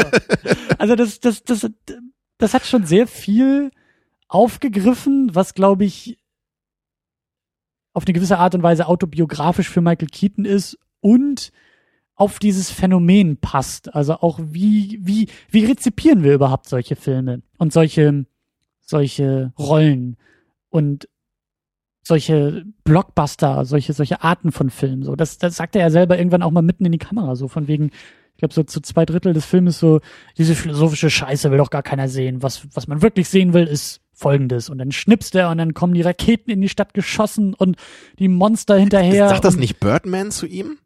Es kann auch sein, dass Ich glaube, das sagt, das ist als, als Birdman hinter ihm herflattert, ne? Und irgendwie glaub, dann sowas. erzählt er ihm das und dann kommt halt dieser mechanische Riesenvogel da. Und dann sind wir halt, also das eins zu eins äh, Moment aus Avengers, weißt du, das große böse Monster-Ding und irgendwie in New York und das fand ich halt, also das war ja schon nicht mehr subtil, ne? Aber ich fand es halt trotzdem irgendwie klasse, dass der Film das irgendwie aufgegriffen hat. Das Problem ist halt einfach nur, dass halt niemand oder die wenigsten, die halt eigentlich irgendwie bei Avengers 2 äh, in ein paar Monaten sitzen werden, dass die auch diesen Film sehen werden und dann irgendwie sagen, ach, Moment mal, ich glaube, die haben, re-" weißt du, so, es ist vielleicht Ja. ein bisschen das falsche Publikum, aber Vielleicht macht es dann auch an dem Punkt mal Sinn, wenn ich dann doch noch ein bisschen Kritik mal hier einstreue in unsere Mhm. Lobhudelei.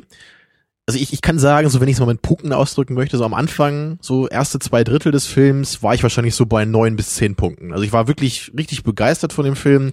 Ich habe mir immer die Finger geleckt, wenn Michael Keaton und Edward Norton irgendwie zu sehen waren. Ne? von wie vielen Punkten? Von 100.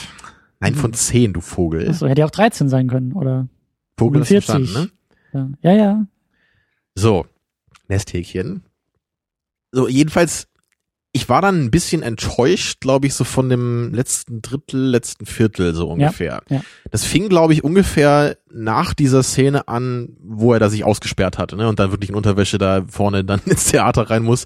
Das fand ich nochmal sehr cool und sehr lustig. Und danach war ich so ein bisschen verwirrt, wie, wie der Film dann so, so seinen letzten Akt irgendwie durchzieht. Also, da kamen auch mehrere Sachen zusammen für mich. Erstens habe ich irgendwie so rein inhaltlich nicht so ganz verstanden, was so diese manche manche Liebesbeziehungen oder so Andeutungen davon bedeuten sollten. Da, da haben wir einmal diesen diesen Kuss von von den beiden Schauspielerinnen da gehabt. Ja. Ne, was ich irgendwie gar nicht verstanden habe, was das bedeuten sollte. Das wurde auch gar nicht mehr aufgegriffen danach. Also auch die beiden haben man nie wieder zusammen gesehen, glaube ich. So so und dann dann gab's halt auch noch diese kleine Liebelei zwischen Emma Stone und Edward Norton, was auch nicht so richtig dann wieder aufgegriffen wurde. Mhm. Und ich habe so im Nachhinein einfach nicht so ganz verstanden, inwieweit das überhaupt mit dem Thema des Films zu tun hatte. Also Ja, es aber war ja von Anfang an schon klar, dass äh, da anscheinend ja viele irgendwie mal was miteinander hatten, ne? so der Riggin ja auch, so mit, dann ist seine alte Frau da noch mal zu Gast und er hat ja mit der einen Schauspielerin auch was und so. Okay, das gehört irgendwie so ein bisschen mit dazu, aber irgendwie habe ich nicht so ganz mit diesem mit dem Hauptthema des Films, wenn ich es so nennen würde, irgendwie in Verbindung bringen können.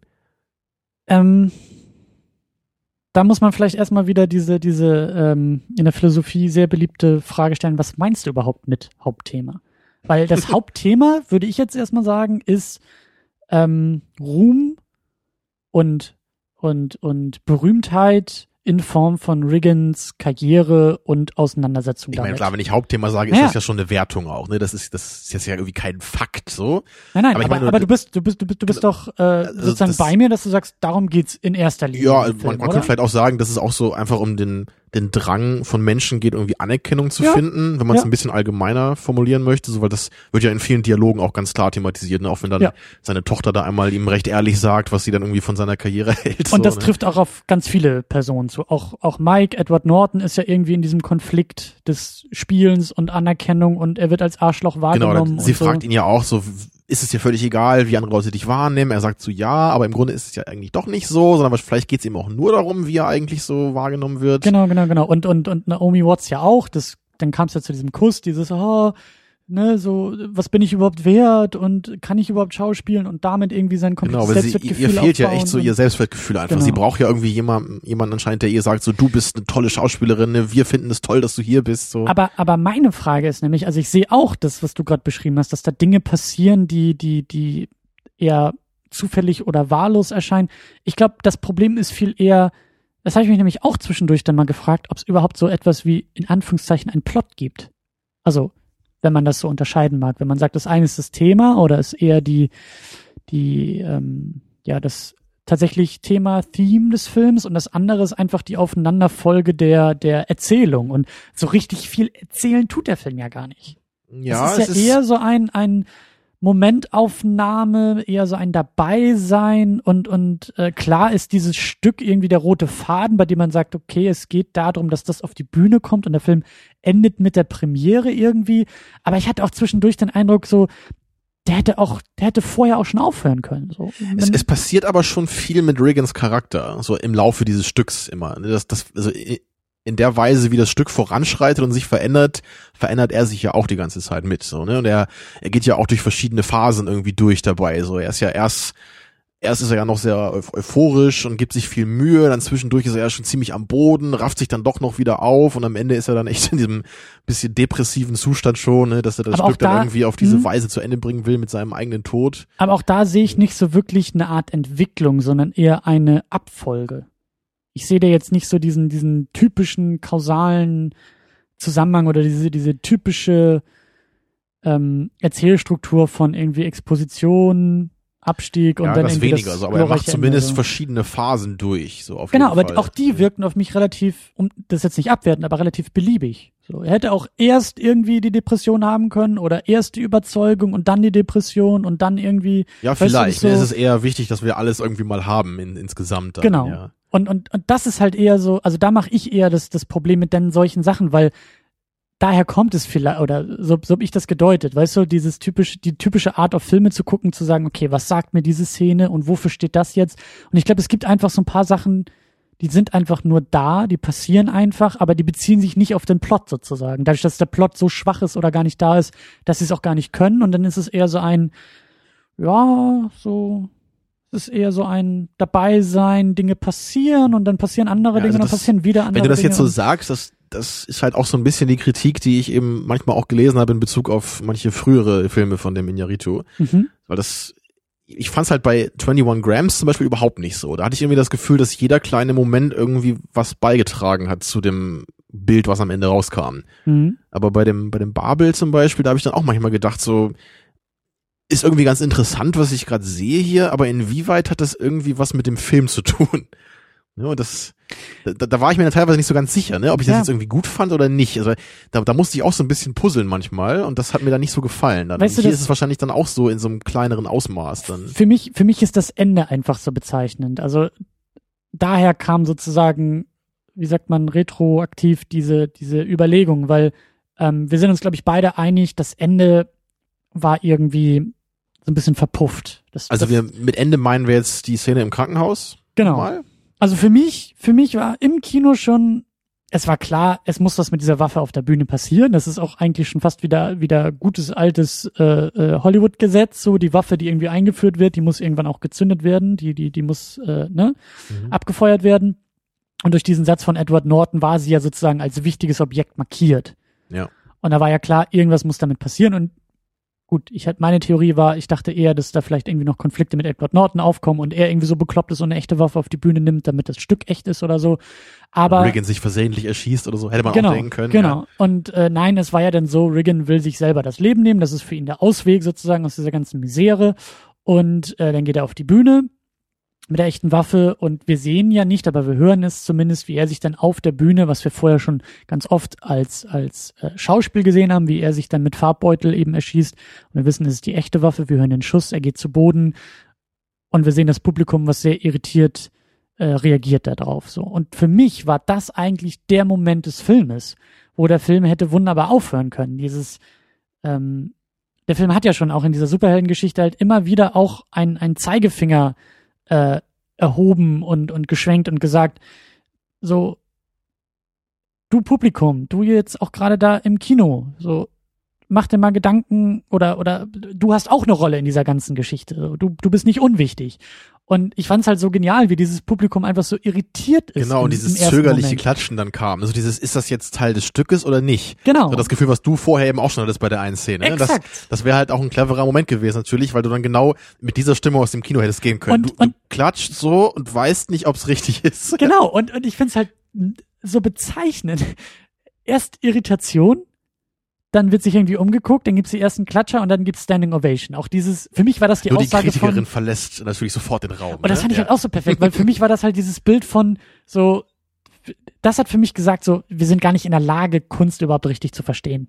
Verstehst du? Das, das war eher so, wir, wir leben in einer Zeit, wo es irgendwie nur noch Schockeffekte geben muss, wo es irgendwie nur noch Special Effects geben muss, wo es den Publicity-Stunt geben muss mit irgendwie drei Millionen Twitter-Followern und du bist eigentlich nur noch, du bist irgendwie nur noch, nur noch Produkt und du bist irgendwie Ja, nur noch das sind nur so Marketing. Leute wie Miley Cyrus oder so, wo du dann Genau. irgendwann denkst so, stimmt, die macht ja Musik, die zieht sich ja nicht immer nur aus. Ja, So. genau, so. So, solche Sachen, so, weißt du, das, das war für mich so dieses, da, das war für mich dieses Publikum. So, das Publikum ist, ist gar nicht in der Lage, den Ernst der Situation zu verstehen, weil es nie trainiert wurde, echte Kunst sozusagen wahrzunehmen, sondern wir sind die Idioten, die im Times Square sagen, ey, da läuft Birdman.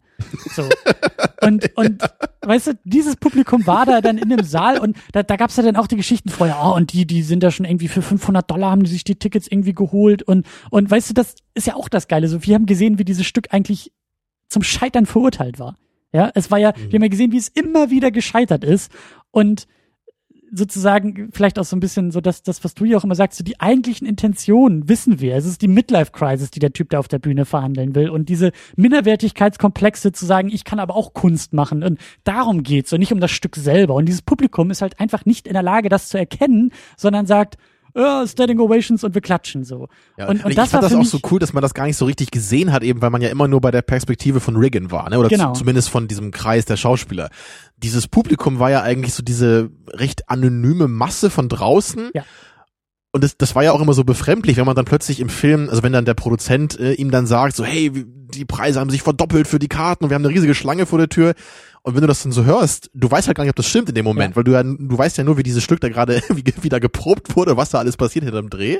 Aber dann siehst du ja plötzlich, okay, da ist wirklich extrem viel los. Ne? Draußen ist die Kapelle und die Leute stehen alle an, Schlange. Und, und das, ich, ich fand das halt so cool, dass du halt selber, obwohl wir ja Zuschauer dieses Filmes waren, wir haben halt einfach kein Gefühl gehabt für diese Perspektive so im Film von genau. außen. Ne? Wir genau. waren immer nur bei den Schauspielern genau. und deswegen war das, also diese Rezeption war irgendwie gar nicht so klar. Das, das war so eine Art Selbstläufer, die man gar nicht so beeinflussen kann. Also dieses Gefühl kriegt man ja eigentlich beim Film. Ne? Genau. Die können da irgendwie machen, was sie wollen. Vielleicht wird's gut, vielleicht nicht. So irgendwie Exakt. kommt halt irgendwas raus am Ende. Ne? Exakt. Und deswegen wäre das für mich halt irgendwie so, so als, als Abrundung wäre es halt perfekt gewesen zu sagen, so, er nimmt sich das Leben auf der Bühne, das Publikum ist gar nicht in der Lage, das zu checken und sagt, boah, krass gespielt, so ungefähr. Und dann wäre der Film vorbei gewesen. Aber er geht ja noch weiter. So, ja, also ich, ich gebe dir auf jeden Fall recht, das, das wäre ein guter Punkt gewesen, aufzuhören. Ja. Und ich fand es jetzt nicht so schlimm, dass er weitergeht. Also ich fand, also der, der Moment danach fand ich auch noch okay, dass man dass man dann sieht, okay, er hat es irgendwie vermasselt, sich umzubringen, er hat sich irgendwie nur in die Nase geschossen oder so und äh, ist halt dann irgendwie halb tot im Krankenhaus. Ne? Jetzt hat er wirklich die Birdman-Nase so ungefähr, jetzt wird er auf auf irgendeine Art und Weise durch den blöden Zufall halt jetzt doch wieder als dieser Birdman gebrandmarkt auf diese Weise, ne? Erstmal das mit dem Verband. Und, und was du ja auch, ich meine, es hat ja auch schon irgendwie so seine Momente, weil wie du gesagt hast, er ist der Hund, auf den noch eingeprügelt wird, weißt du, und der ist dann noch zu blöd, sich das Leben zu nehmen. Genau, so, das fand ich halt irgendwie schon wieder ganz cool, weil das auch, das hatte dann noch eher zu dem Rest des Films gepasst für meinen Geschmack. Aber dieses Ende, Ende, ja, also dann das Ende von diesem neuen Ende hat mir dann wirklich überhaupt nicht gefallen. So, dieses wirklich, wirklich, er, er geht zum Fenster, er guckt irgendwie diese, diesen Vögeln nach, die da lang fliegen, dann lässt er sich aus dem Fenster fallen, seine Tochter kommt kurz äh, später in den Raum rein, ist erst ganz schockiert, guckt irgendwie runter auf die Straße, sieht vielleicht da seinen ja, toten Körper, Körper oder ja. was davon übrig ist und schaut dann irgendwie oben in den Himmel und, und dann sehen wir ein Lächeln über ihren, über ihren Gesicht und dann ist der Film vorbei. Also, also erstmal bin ich halt schon mal jemand, der sowas eigentlich eh nicht so gerne mag. So, das ist mir dann auch wieder ein bisschen zu melodramatisch. Aber ich finde halt wirklich im Kontext dieses Films passt das überhaupt nicht so. Also das, das ist einfach nicht der Film, den wir vorher gesehen haben. Wenn ja. das jetzt bei Babel so ist am Ende, ja, dann, dann ist das halt zumindest äh, konsistent in sich, weil der ganze Film immer diese Tendenz zum Melodramatischen hatte. Aber hier, ich meine, der, der Film braucht einfach ein böses Ende. Und das erste Ende wäre das gewesen. Das wäre ein Ende ja. mit einem fiesen Nachgeschmack gewesen. Ja. Weil wir eben diese Reaktion des Publikums genau. haben, die dann wahrscheinlich nach dem Zögern noch in grandiosen Beifall ausbricht und dann ist der Film vorbei. Ja. Das wäre halt so schön irgendwie bittersweet gewesen und irgendwie fies. Aber so ist es jetzt irgendwie dieses, aber letztendlich geht's ihm ja doch gut. So, er ist jetzt zwar aus dem Leben geschieden, aber im Grunde ist er jetzt glücklich, seine Seele hat seinen Frieden gefunden, bla bla. Also, das passt nicht für mich. Also es hat für mich wirklich ein bisschen was kaputt gemacht von dem Film. Ja. Ja, da bin ich, meine, ich auch bei dir. Also wenn, wenn selbst du das so siehst, ne, der ja so bei Walter Mitty ne?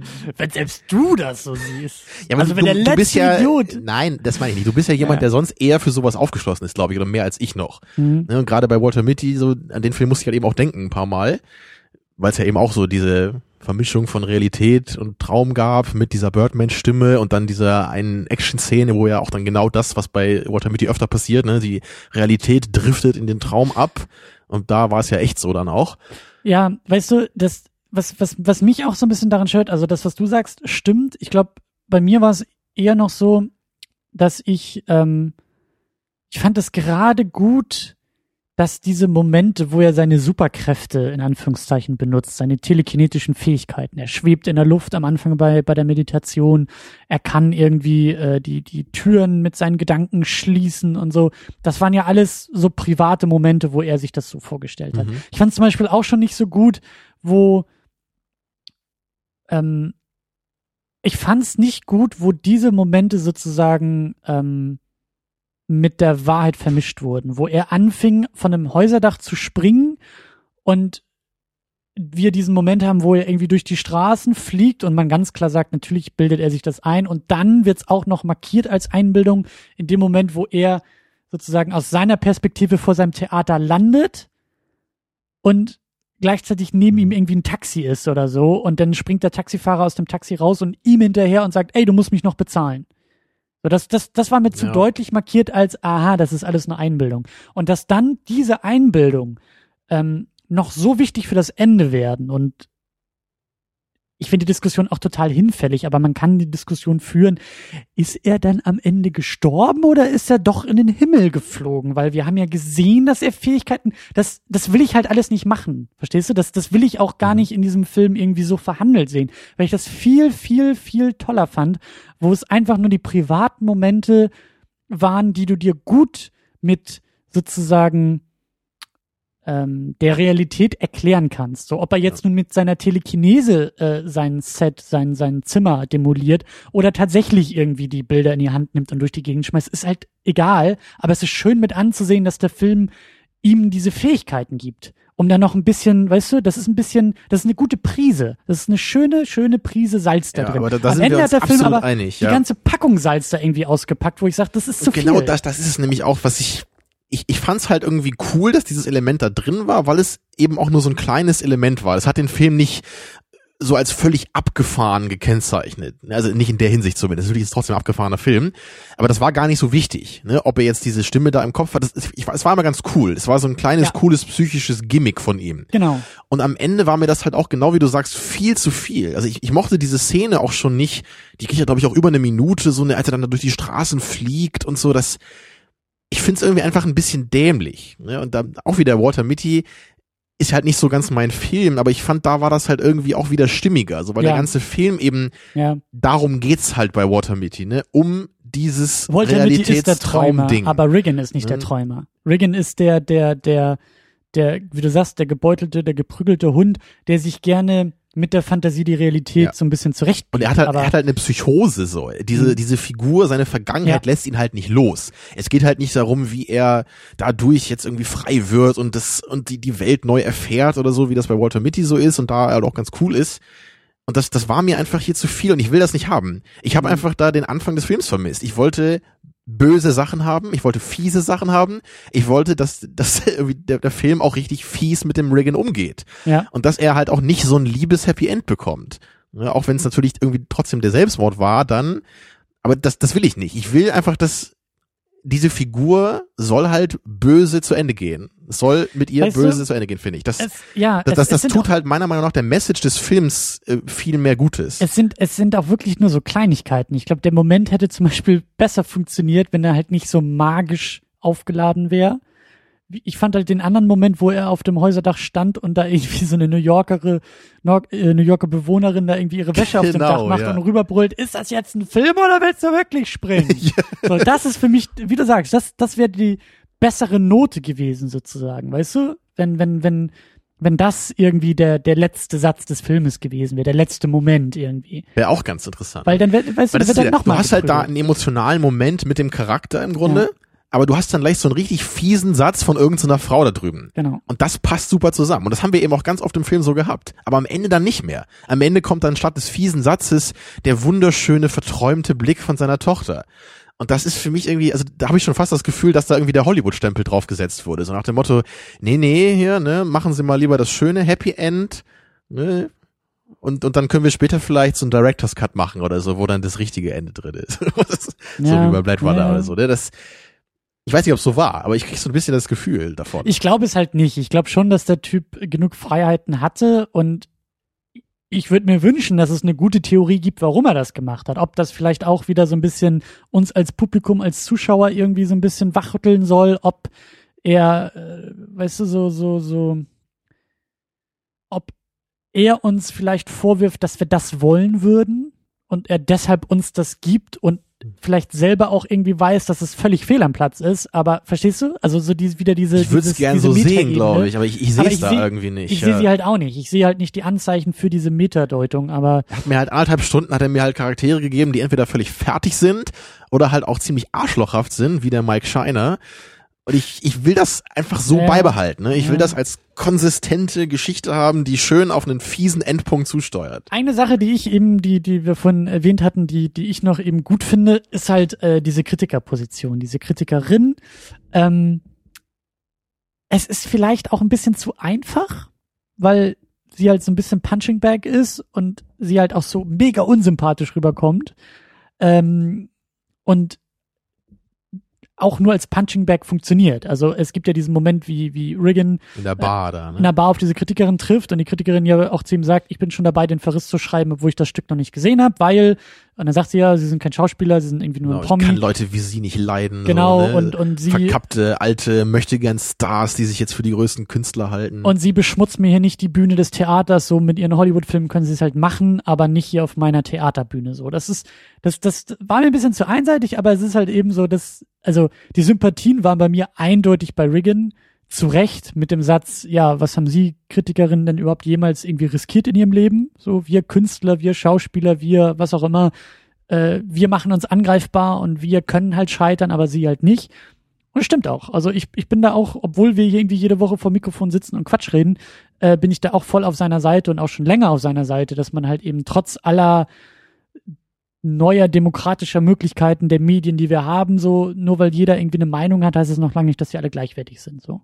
Das ist irgendwie so eine Erkenntnis, die bei mir immer mehr, mehr durchkommt. Ähm, ähm, Wobei man ja da ja meist dann sagen würde, dass vielleicht die Kritikermeinungen mehr wert sind als die von dem zwölfjährigen Transformers-Fan oder so.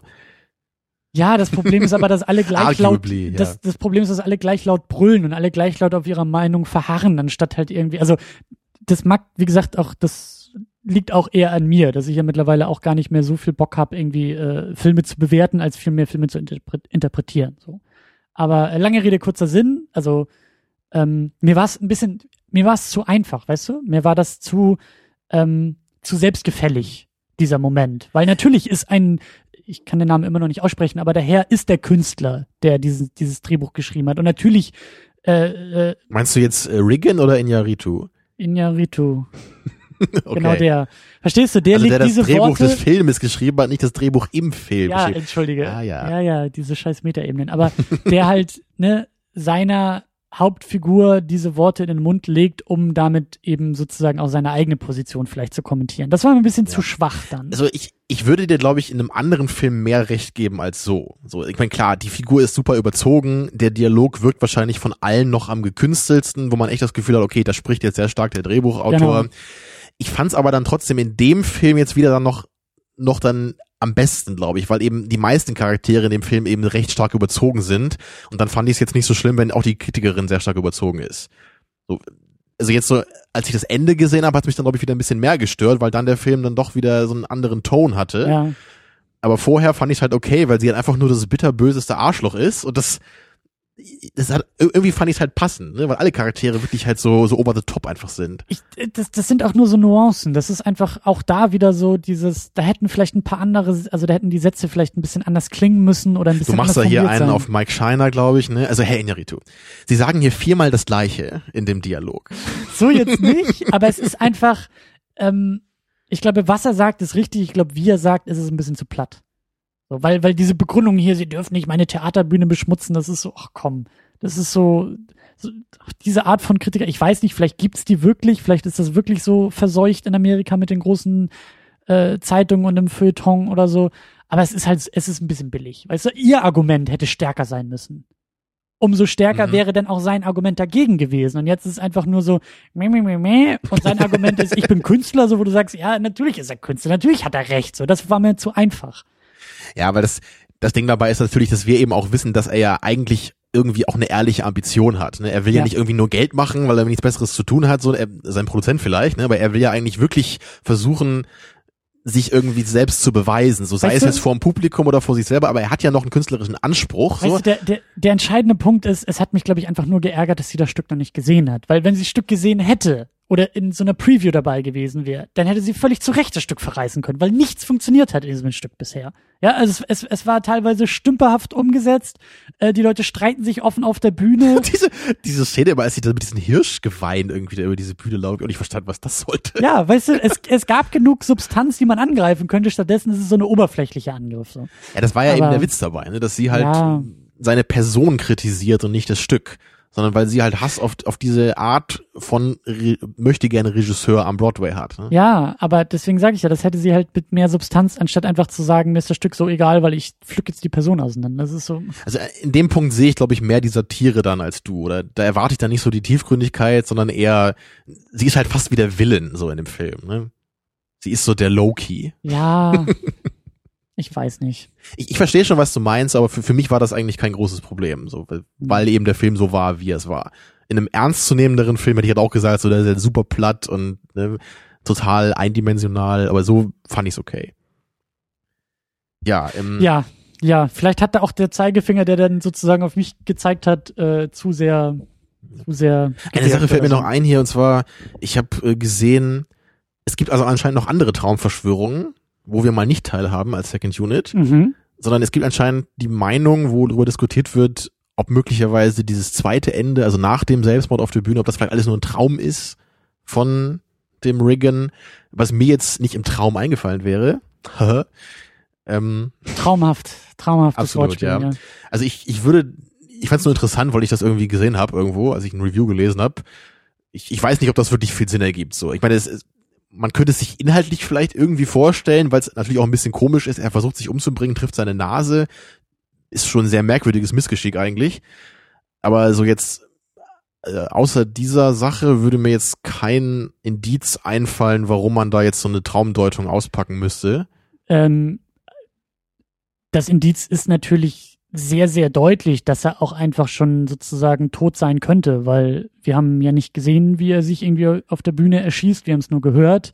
Ja, vielleicht wäre das schmalzige Ende auch ein Indiz, weil das eben auch so recht stark rausfällt. Genau, ne? aber mein Problem dabei ist halt, es gibt ja dieses Zeichen, ich meine, ah, okay, da muss man vielleicht gucken, wie man es deutet, ne?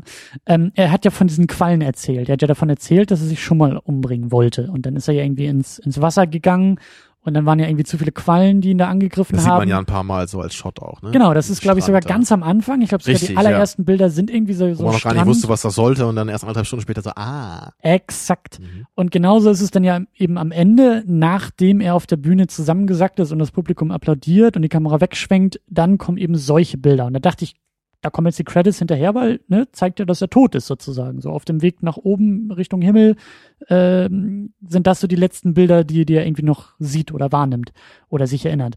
Ähm, aber da wird er ja sozusagen wieder wieder rausgezogen aus dieser aus dieser Andeutung von er verabschiedet sich ins Jenseits, indem er da im Hotel wieder oder im, im, im Krankenhaus wieder aufwacht. Und ja, vielleicht heißen die Bilder tatsächlich, dass er tot ist und auf dem Weg dahin ins Jenseits sich diese Szene, sich dieses Aufwachen nur imaginiert. Aber so habe ich es auch zuerst nicht gedeutet. Also ich, ich hätte jetzt auch gedacht, so, so, er, er ist halt so kurz davor und genau. er hat genau. ja selber den Plan gehabt, sich umzubringen. Deswegen passiert das in zurück. seiner Psyche so. Aber er wird eben wieder auf diese fiese Weise aus seinem eigenen friedvollen Tod eigentlich rausgerissen ja. und hat jetzt eben die schiefe Nase, seinen Birdman verbannt und im Grunde geht sein Elend weiter. So. Genau, genau. Aber also klar, also dann könnte man das Ende auch retten in meinen Augen, wenn man halt sagt, okay, das ist so cheesy und schmalzig und klar auch diese diese diese Rezension da in der Zeitung, die ihn ja dann auch einmal, Realismus. Genau. Ja, hm. ja aber, aber ist ist für mich also da sehe ich jetzt bei The Dark Knight Rises mehr Gründe anzunehmen, dass äh, Batman wirklich gestorben ist als hier.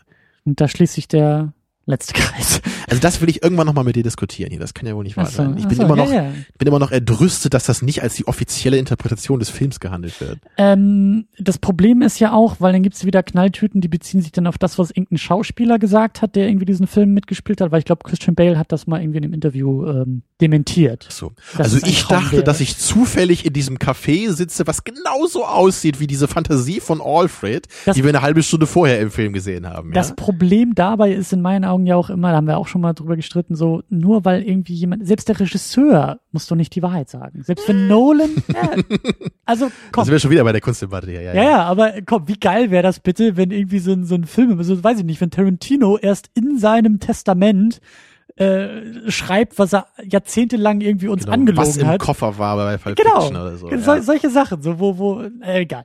Ähm, wir wollen nämlich noch über ähm, ähm, diese ganze beste Filmdiskussion nochmal. Genau, wir sind ja hier inoffiziell ne, im Overdrive und deswegen passt ja auch Birdman ganz gut hier rein, ne, zumindest als möglicher Oscar-Kandidat. So, obwohl du ja meinst, wahrscheinlich würde er nicht gewinnen, Also- weil gewisse schleimige, emo-jungen Lebensbiografien möglicherweise ist, gewinnen werden. das Ding, das Schöne ist ja, ähm, er ist ja für den Oscar nominiert. Das heißt, laut der Academy gilt er als einer der acht besten Filme des vergangenen Jahres. Darauf können wir uns einigen, das ist ein Fakt. Egal, ob er jetzt gewinnt oder nicht, er ist Das bei den ist Top ein 8 Fakt, dabei. ja. Genau. Und ähm, ich würde halt ganz gerne nochmal über dieses, über dieses, ähm, also wir haben ja diesen Slogan bester Film aller Zeiten, wo wir ja auch immer fragen, wer sagt das, wann wird das gesagt, in welchem Kontext wird das gesagt, warum, wieso, weshalb, warum. Ähm, und da finde ich halt die Academy auch ganz spannend, ähm, weil die Oscars einfach, egal was man davon halten mag, egal ob man sie jetzt nun irgendwie ablehnt, so wie du das ja auch tust, das ist eigentlich ziemlich Wumpe, was da gewinnt, oder ich glaube, du hast nie irgendwie äh, die, die Oscar-Auszeichnung als Indiz, wenn du zwei Filme vor dir liegen hast, der eine hat irgendwie zehn Oscars gewonnen, der andere gar keinen, dass du sagst, natürlich nehme ich den mit den zehn Oscars. Ja, also wir, wir können ja mal kurz unsere persönliche Oscar-Einstellung hier in zwei Minuten irgendwie darlegen. Weil bei mir kann ich schon sagen, ich glaube, als ich jünger war, hat mich das ein bisschen interessiert. So, Mhm.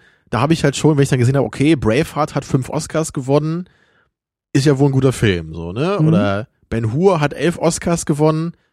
Huch. solche, solcherlei Reaktionen gab es dann halt schon bei mir. Also, ne? Und Ja. ich muss aber sagen, so in den letzten fünf, sechs, sieben Jahren ist das bei mir so zwischen 0 und 1 Prozent, glaube ich, dass, dass mich Oscars die interessieren. Relevanz. der Ja, Oscars. Relevanz. Also, Ja. wie gesagt, also wenn ich jetzt irgendwie sehe, der Film hat zehn Oscars bekommen, dann gibt mir das sicherlich Informationen über den Film. Ja. Aber nicht in Hinsicht auf seine Qualität, sondern eher, wie ist der Film gemacht? So, und dann ist es halt schon klar, okay, ein Film wie Titanic kriegt elf Oscars, ist so mit der ewige Favorit. Ich glaube, ist das nicht Herr der Ringe 3, Titanic und Ben Hur, die alle elf Oscars haben und irgendwie die ewigen besten? Das kann sehr gut sein, ja. ich glaube, die drei sind die höchsten, wenn ich mich jetzt nicht irre. es gibt so viele Oscar-Statistiken, dass es Genau, aber ich glaube, Also- die haben als einzige, glaube ich, elf Oscars alle, wenn ich mich jetzt nicht irre. Naja. Und ich meine so, das, das Problem, was ich halt hauptsächlich damit hab mit dieser Geschichte, ist halt auch, dass du halt einfach nicht weißt, wer das ist. Hm. Ja, Das ist einfach, das wird doch auch nie gesagt, oder? Wer das genau ist, oder? Die Academy sind äh, Filmemacher.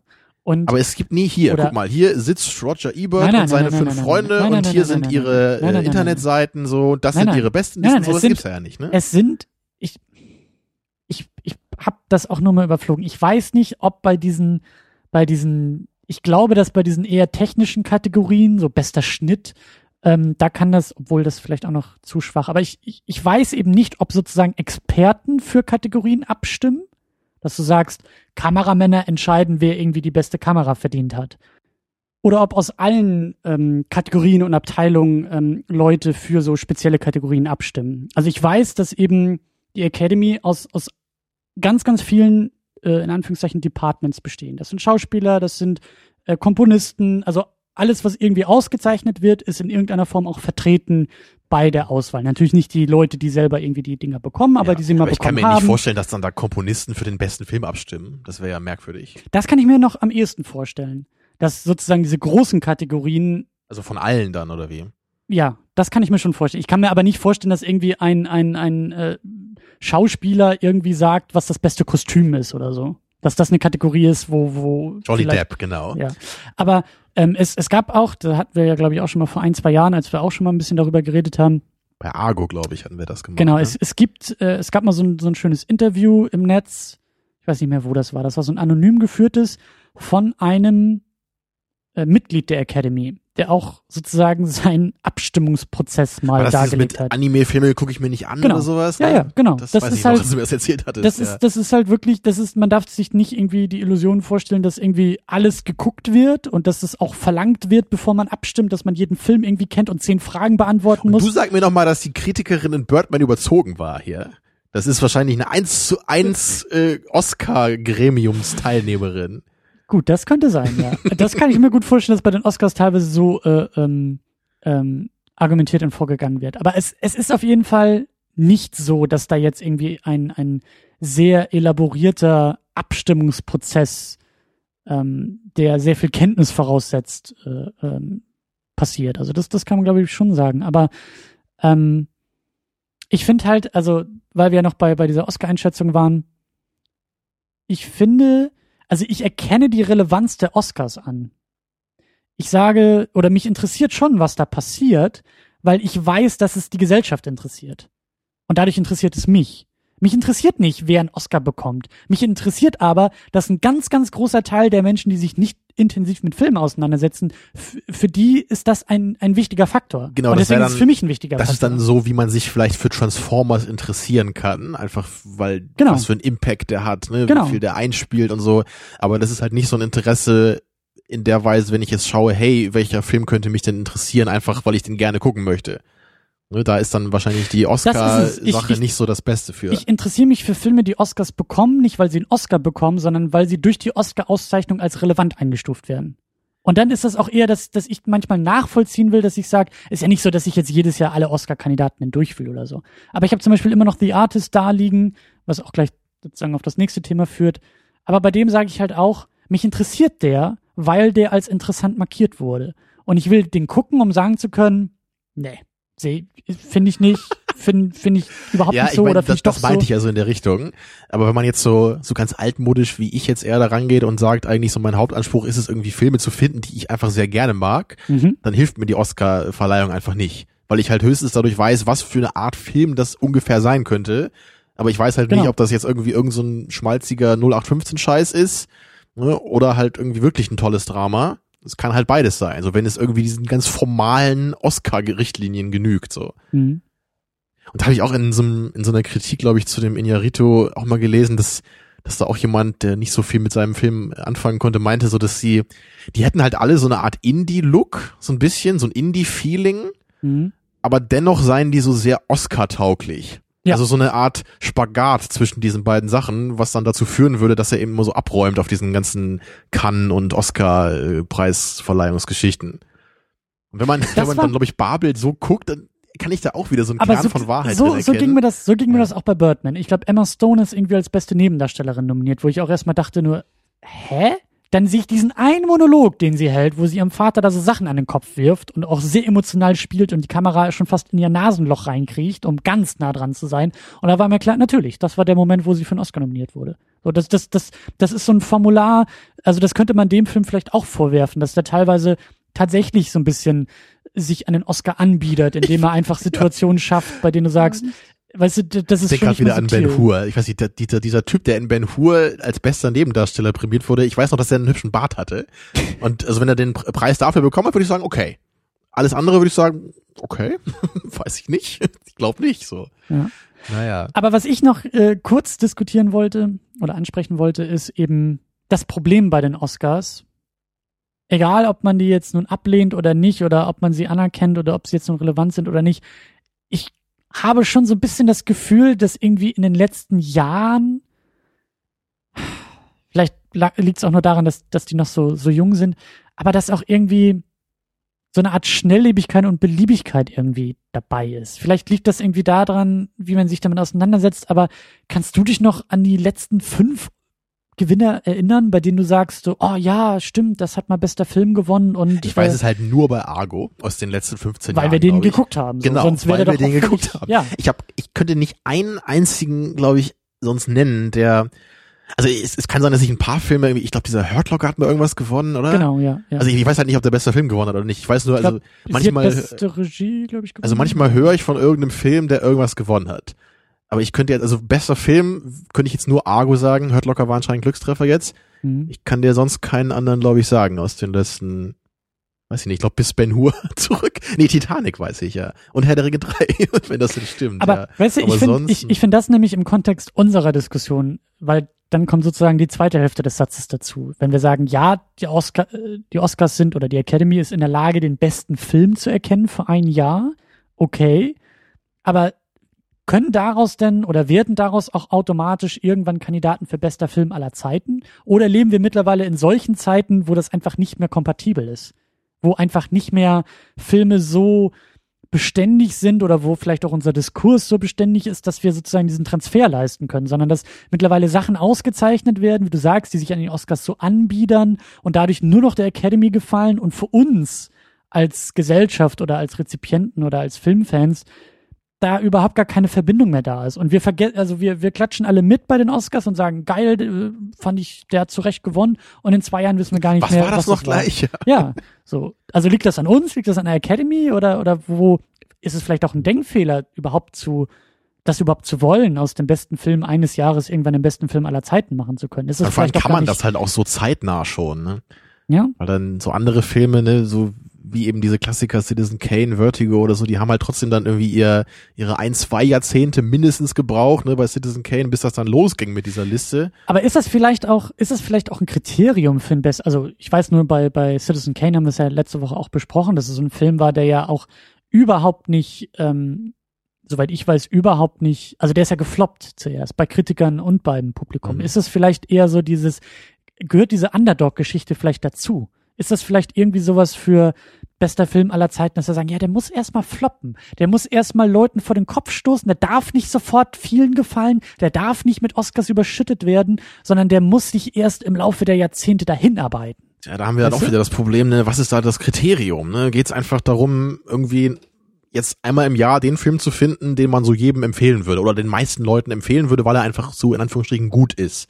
Und ganz viele Leute mit dem irgendwie ihren Spaß hätten, so ungefähr. Ne? Ob Mhm. das jetzt das Kriterium ist oder ob es dann doch wieder um andere komische Kriterien geht, wie Einfluss auf das Medium und äh, irgendwie Provokation oder was Ja. auch immer, was es sein kann. Ne? Anecken, all sowas ich meine, sowas sehe ich jetzt bei Birdman schon eher, ne, weil der ist halt immerhin innovativ, der hat diese Schnitttechnik, die man so nicht kennt, der hat diesen Drum-Soundtrack, so das, das ist halt was Ungewöhnliches. Ne, Argo ist halt irgendwie so ein Film, der ist halt so ganz normal in jeder Hinsicht, ne. Ja, aber ja, ja. Und Argo ist, Also nicht ich, unbedingt schlecht, aber ist einfach so, da ist halt nichts Besonderes dran irgendwie. Mhm. Das ist Ben Affleck in der Hauptrolle. der, so, ist- ne? der, also, ist, der, der ist nicht was beständig. braucht man mehr? Aber vielleicht ist es eben bei Birdman jetzt genauso, dass wir das jetzt irgendwie sehr stark abfeiern.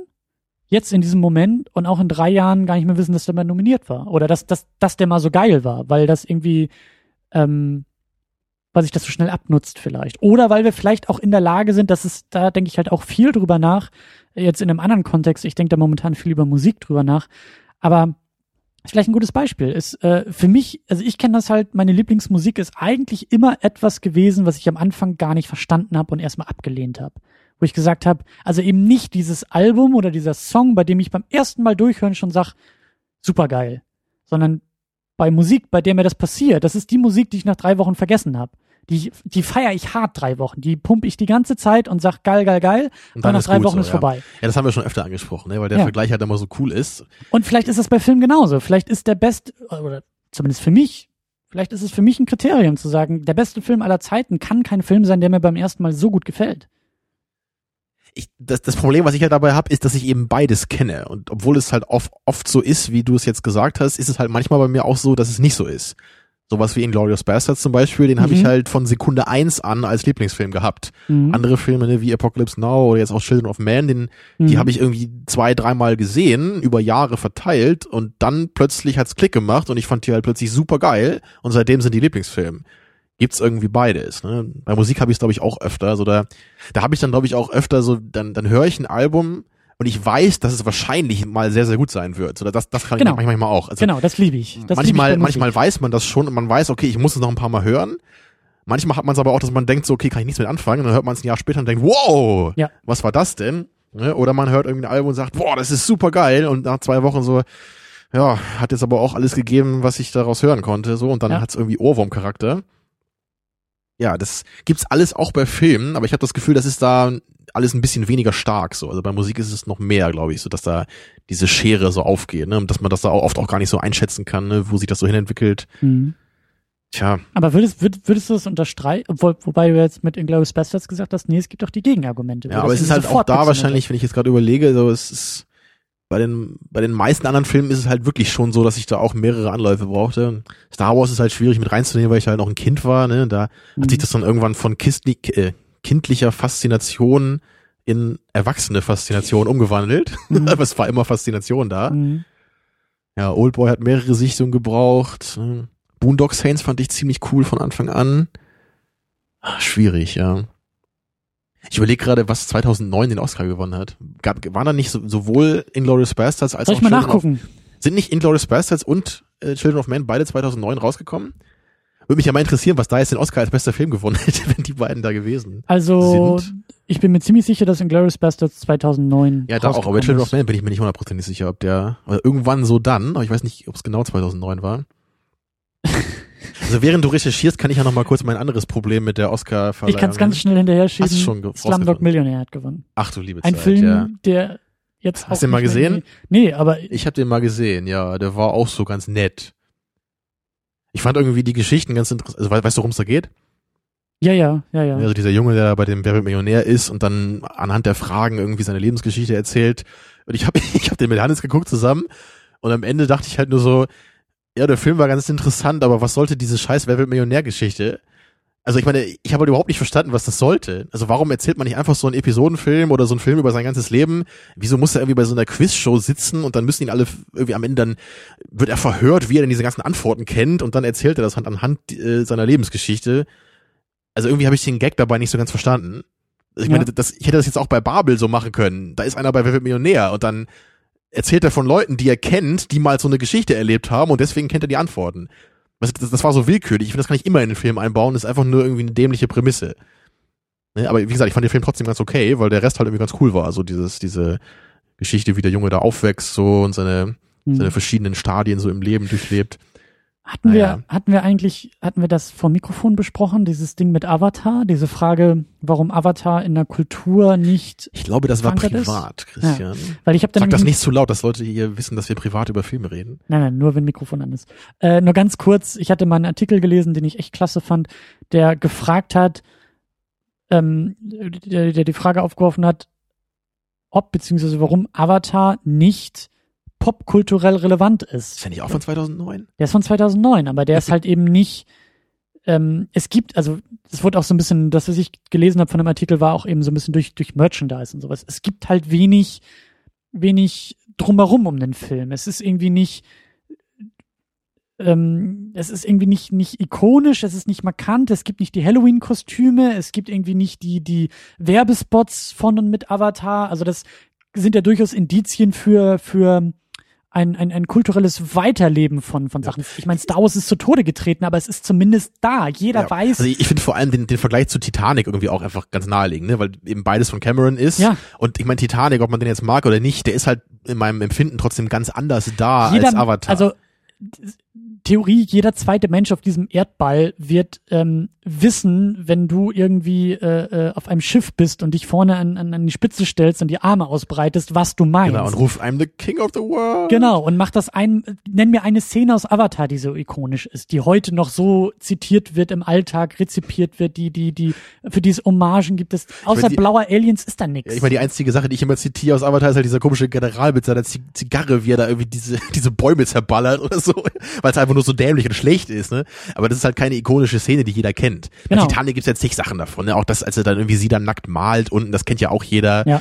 oder wie sie dann irgendwie auf dieser Planke da am Ende treibt. Also, also Ja, die ja, Sachen, ja, ja. Die, die bleiben halt im Kopf, ne? Wie gesagt, ob du den Film scheiße findest oder nicht, ist völlig egal, Ja. weil das hat eben eine ne Präsenz, so, weil das Ja. ist irgendwie eine markante Szene Und zumindest. das ist jetzt eben meine Frage, ob das nicht vielleicht eben auch, ob man diese, diese, die, ob dieses Problem vielleicht auch unabhängig von den Oscars ist. Ob wir vielleicht generell in einer Zeit leben, weil wir so bombardiert werden mit ständig neuen großen Franchises und kulturellen Dingen, Artefakten, dass wir gar nicht mehr in der Lage sind, als Kultur die Ikonografie herauszuarbeiten bei solchen Sachen. Dass es halt alles an uns vorbeirauscht, egal ob es die Oscar-Gewinner sind oder Klar, die. ne? Und das Ding ist ja auch, es gibt halt jedes Jahr eine Oscar-Verleihung, wo in jeder Kategorie ein Film prämiert wird. Wenn halt in irgendwie in einem Jahr jetzt zehn Filme rauskommen, die fast genauso gut wären und in einem anderen Jahr vielleicht irgendwie keiner rauskommt, der eigentlich so gut wäre, dann wird das überhaupt nicht da, dadurch wiedergespiegelt. Es Mhm. gibt ja nicht in einem Jahr mal zehn Gewinner und in dem anderen irgendwie keinen. Es muss ja jedes Jahr ein Gewinner gefunden Das werden. stimmt, ne? Egal wie viele Filme rauskommen, egal wie viele gute Filme rauskommen. ja. Ja, das, Also das stimmt. verfälscht das natürlich total schon, allein diese ganze Oscar-Geschichte, weil es eben nach Jahren gestaffelt ist. Und die andere Sache, die halt auch dabei ist, du hast halt einerseits eben, wie ich ja schon meinte, du kennst halt die Leute nicht, die das da prämieren. Du weißt ja nicht mal, nach welchen Kriterien die das machen. Wir wissen ja nicht mal, wer das ist. Ne? Wir wissen nicht mal, ob das Kameramänner sind, ne? wie du schon sagtest. Wer stimmt da jetzt genau für was ab? Sind das Experten? Sind das Kritiker? Ja, und, und wir wissen halt auch nicht, nicht mal so, also deren Berufung. Und noch schlimmer kennen wir halt auch nicht, wer ist das denn?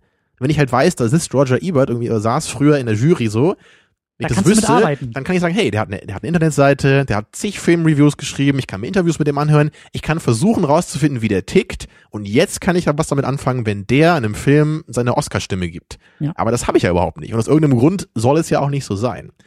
Wie gesagt, das ist halt das eine Problem, warum ich mit dieser Stimme nichts anfangen kann.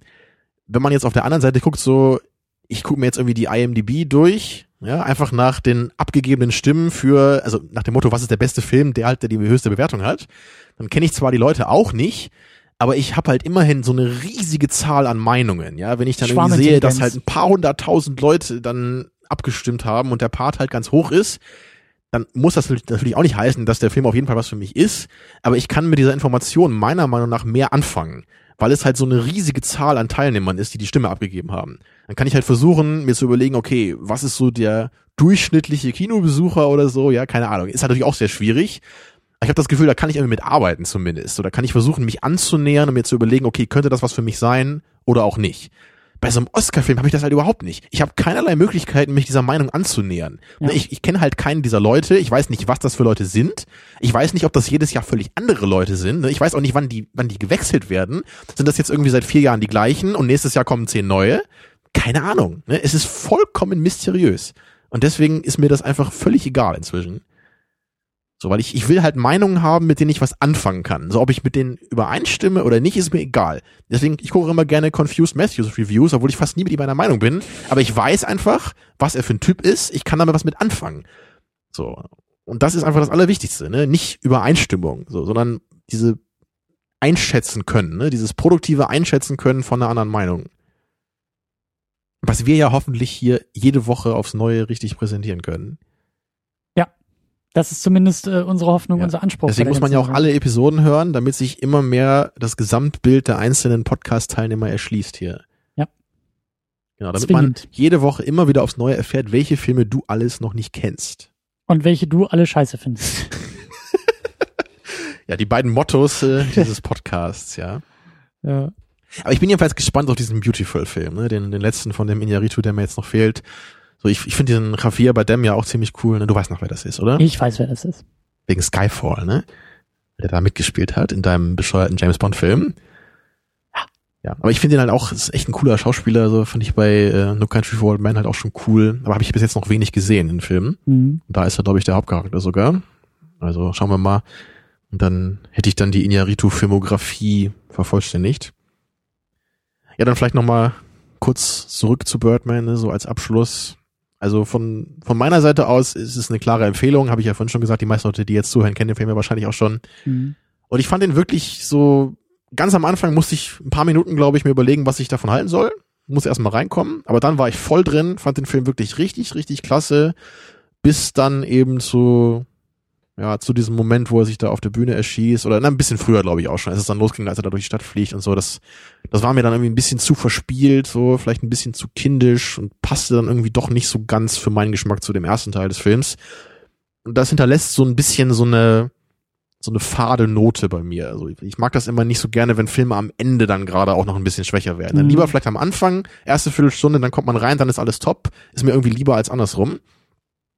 Und deswegen kann ich jedenfalls für mich sagen, dass ich den 21 Grams ein bisschen besser fand von ihm. Der hat irgendwie insgesamt war der einfach stimmiger, obwohl es ein ganz anderer Film ist, ne, eher wirklich Drama ist mit melodramatischen Ansätzen teilweise. Aber der war irgendwie von vorne bis hinten total konsistent, hat total Sinn gemacht, so alles hat toll ineinander gegriffen. So, wobei Birdman wahrscheinlich zu seinen stärksten Zeiten noch stärker war als der Film, war er dann leider auch zu seinen schwächsten Phasen noch schwächer oder deutlich schwächer. Und das war dann so ein bisschen all over the place am Ende. Aber dennoch auf jeden Fall toller Film und ich bin gespannt, was der Typ als nächstes macht. Ich glaube, da, ich glaube, er dreht auch schon wieder irgendwas. Ja, ja, er dreht mit, ähm, Was nicht mit, das ist mit Tom Hardy da? genau. Genau, mit, Deswegen kann Tom Hardy nicht bei Suicide Squad mitspielen. Tom Hardy finde ich ja ziemlich cool sogar. Also für mich ist er so ein Typ, den wir vorhin gesucht hatten, ne? so ein bisschen einer, der markant ist. Mhm. Ne? Den mochte ich ja bei Dark Knight Rises auch immer so gern. Das ist dieser bullige Bane. Also gucken wir mal. Mhm.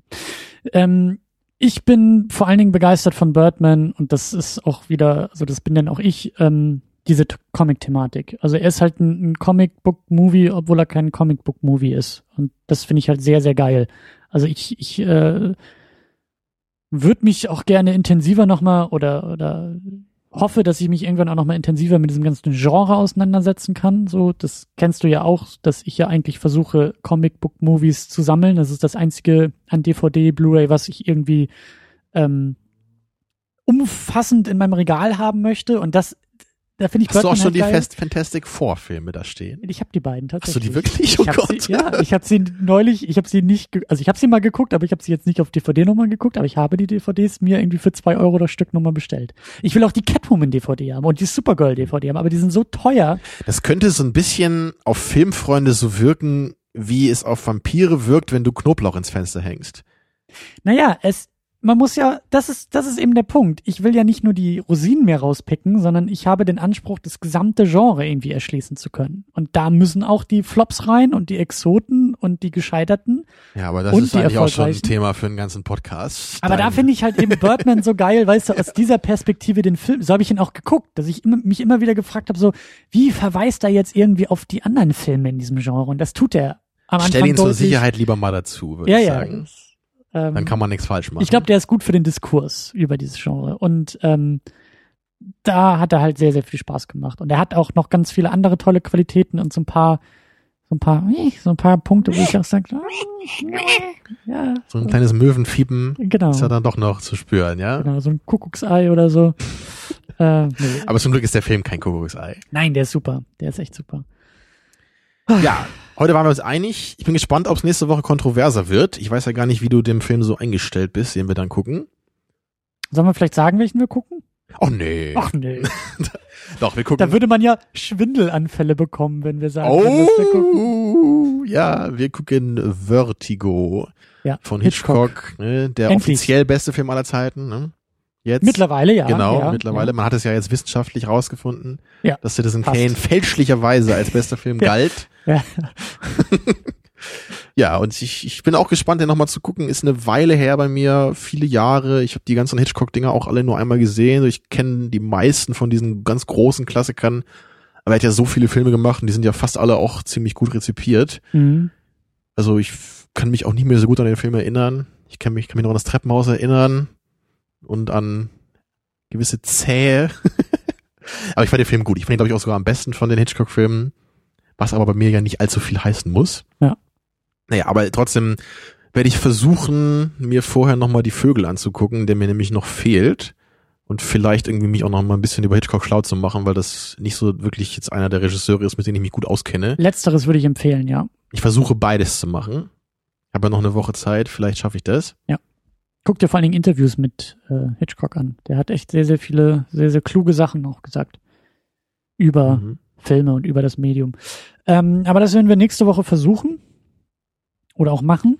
Ähm, und dann diese Diskussion, die wir letzte Woche mit Citizen Kane hatten, mit dieser Liste, mit diesen, mit dieser äh, Critics-Liste, äh, das werden wir dann nochmal aufgreifen und dann Ja.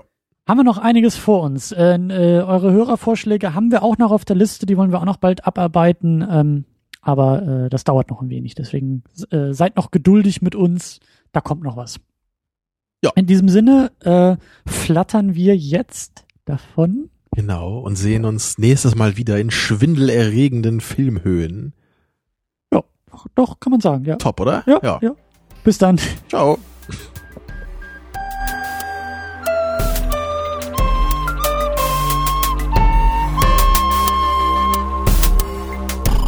Second Unit. Second Unit.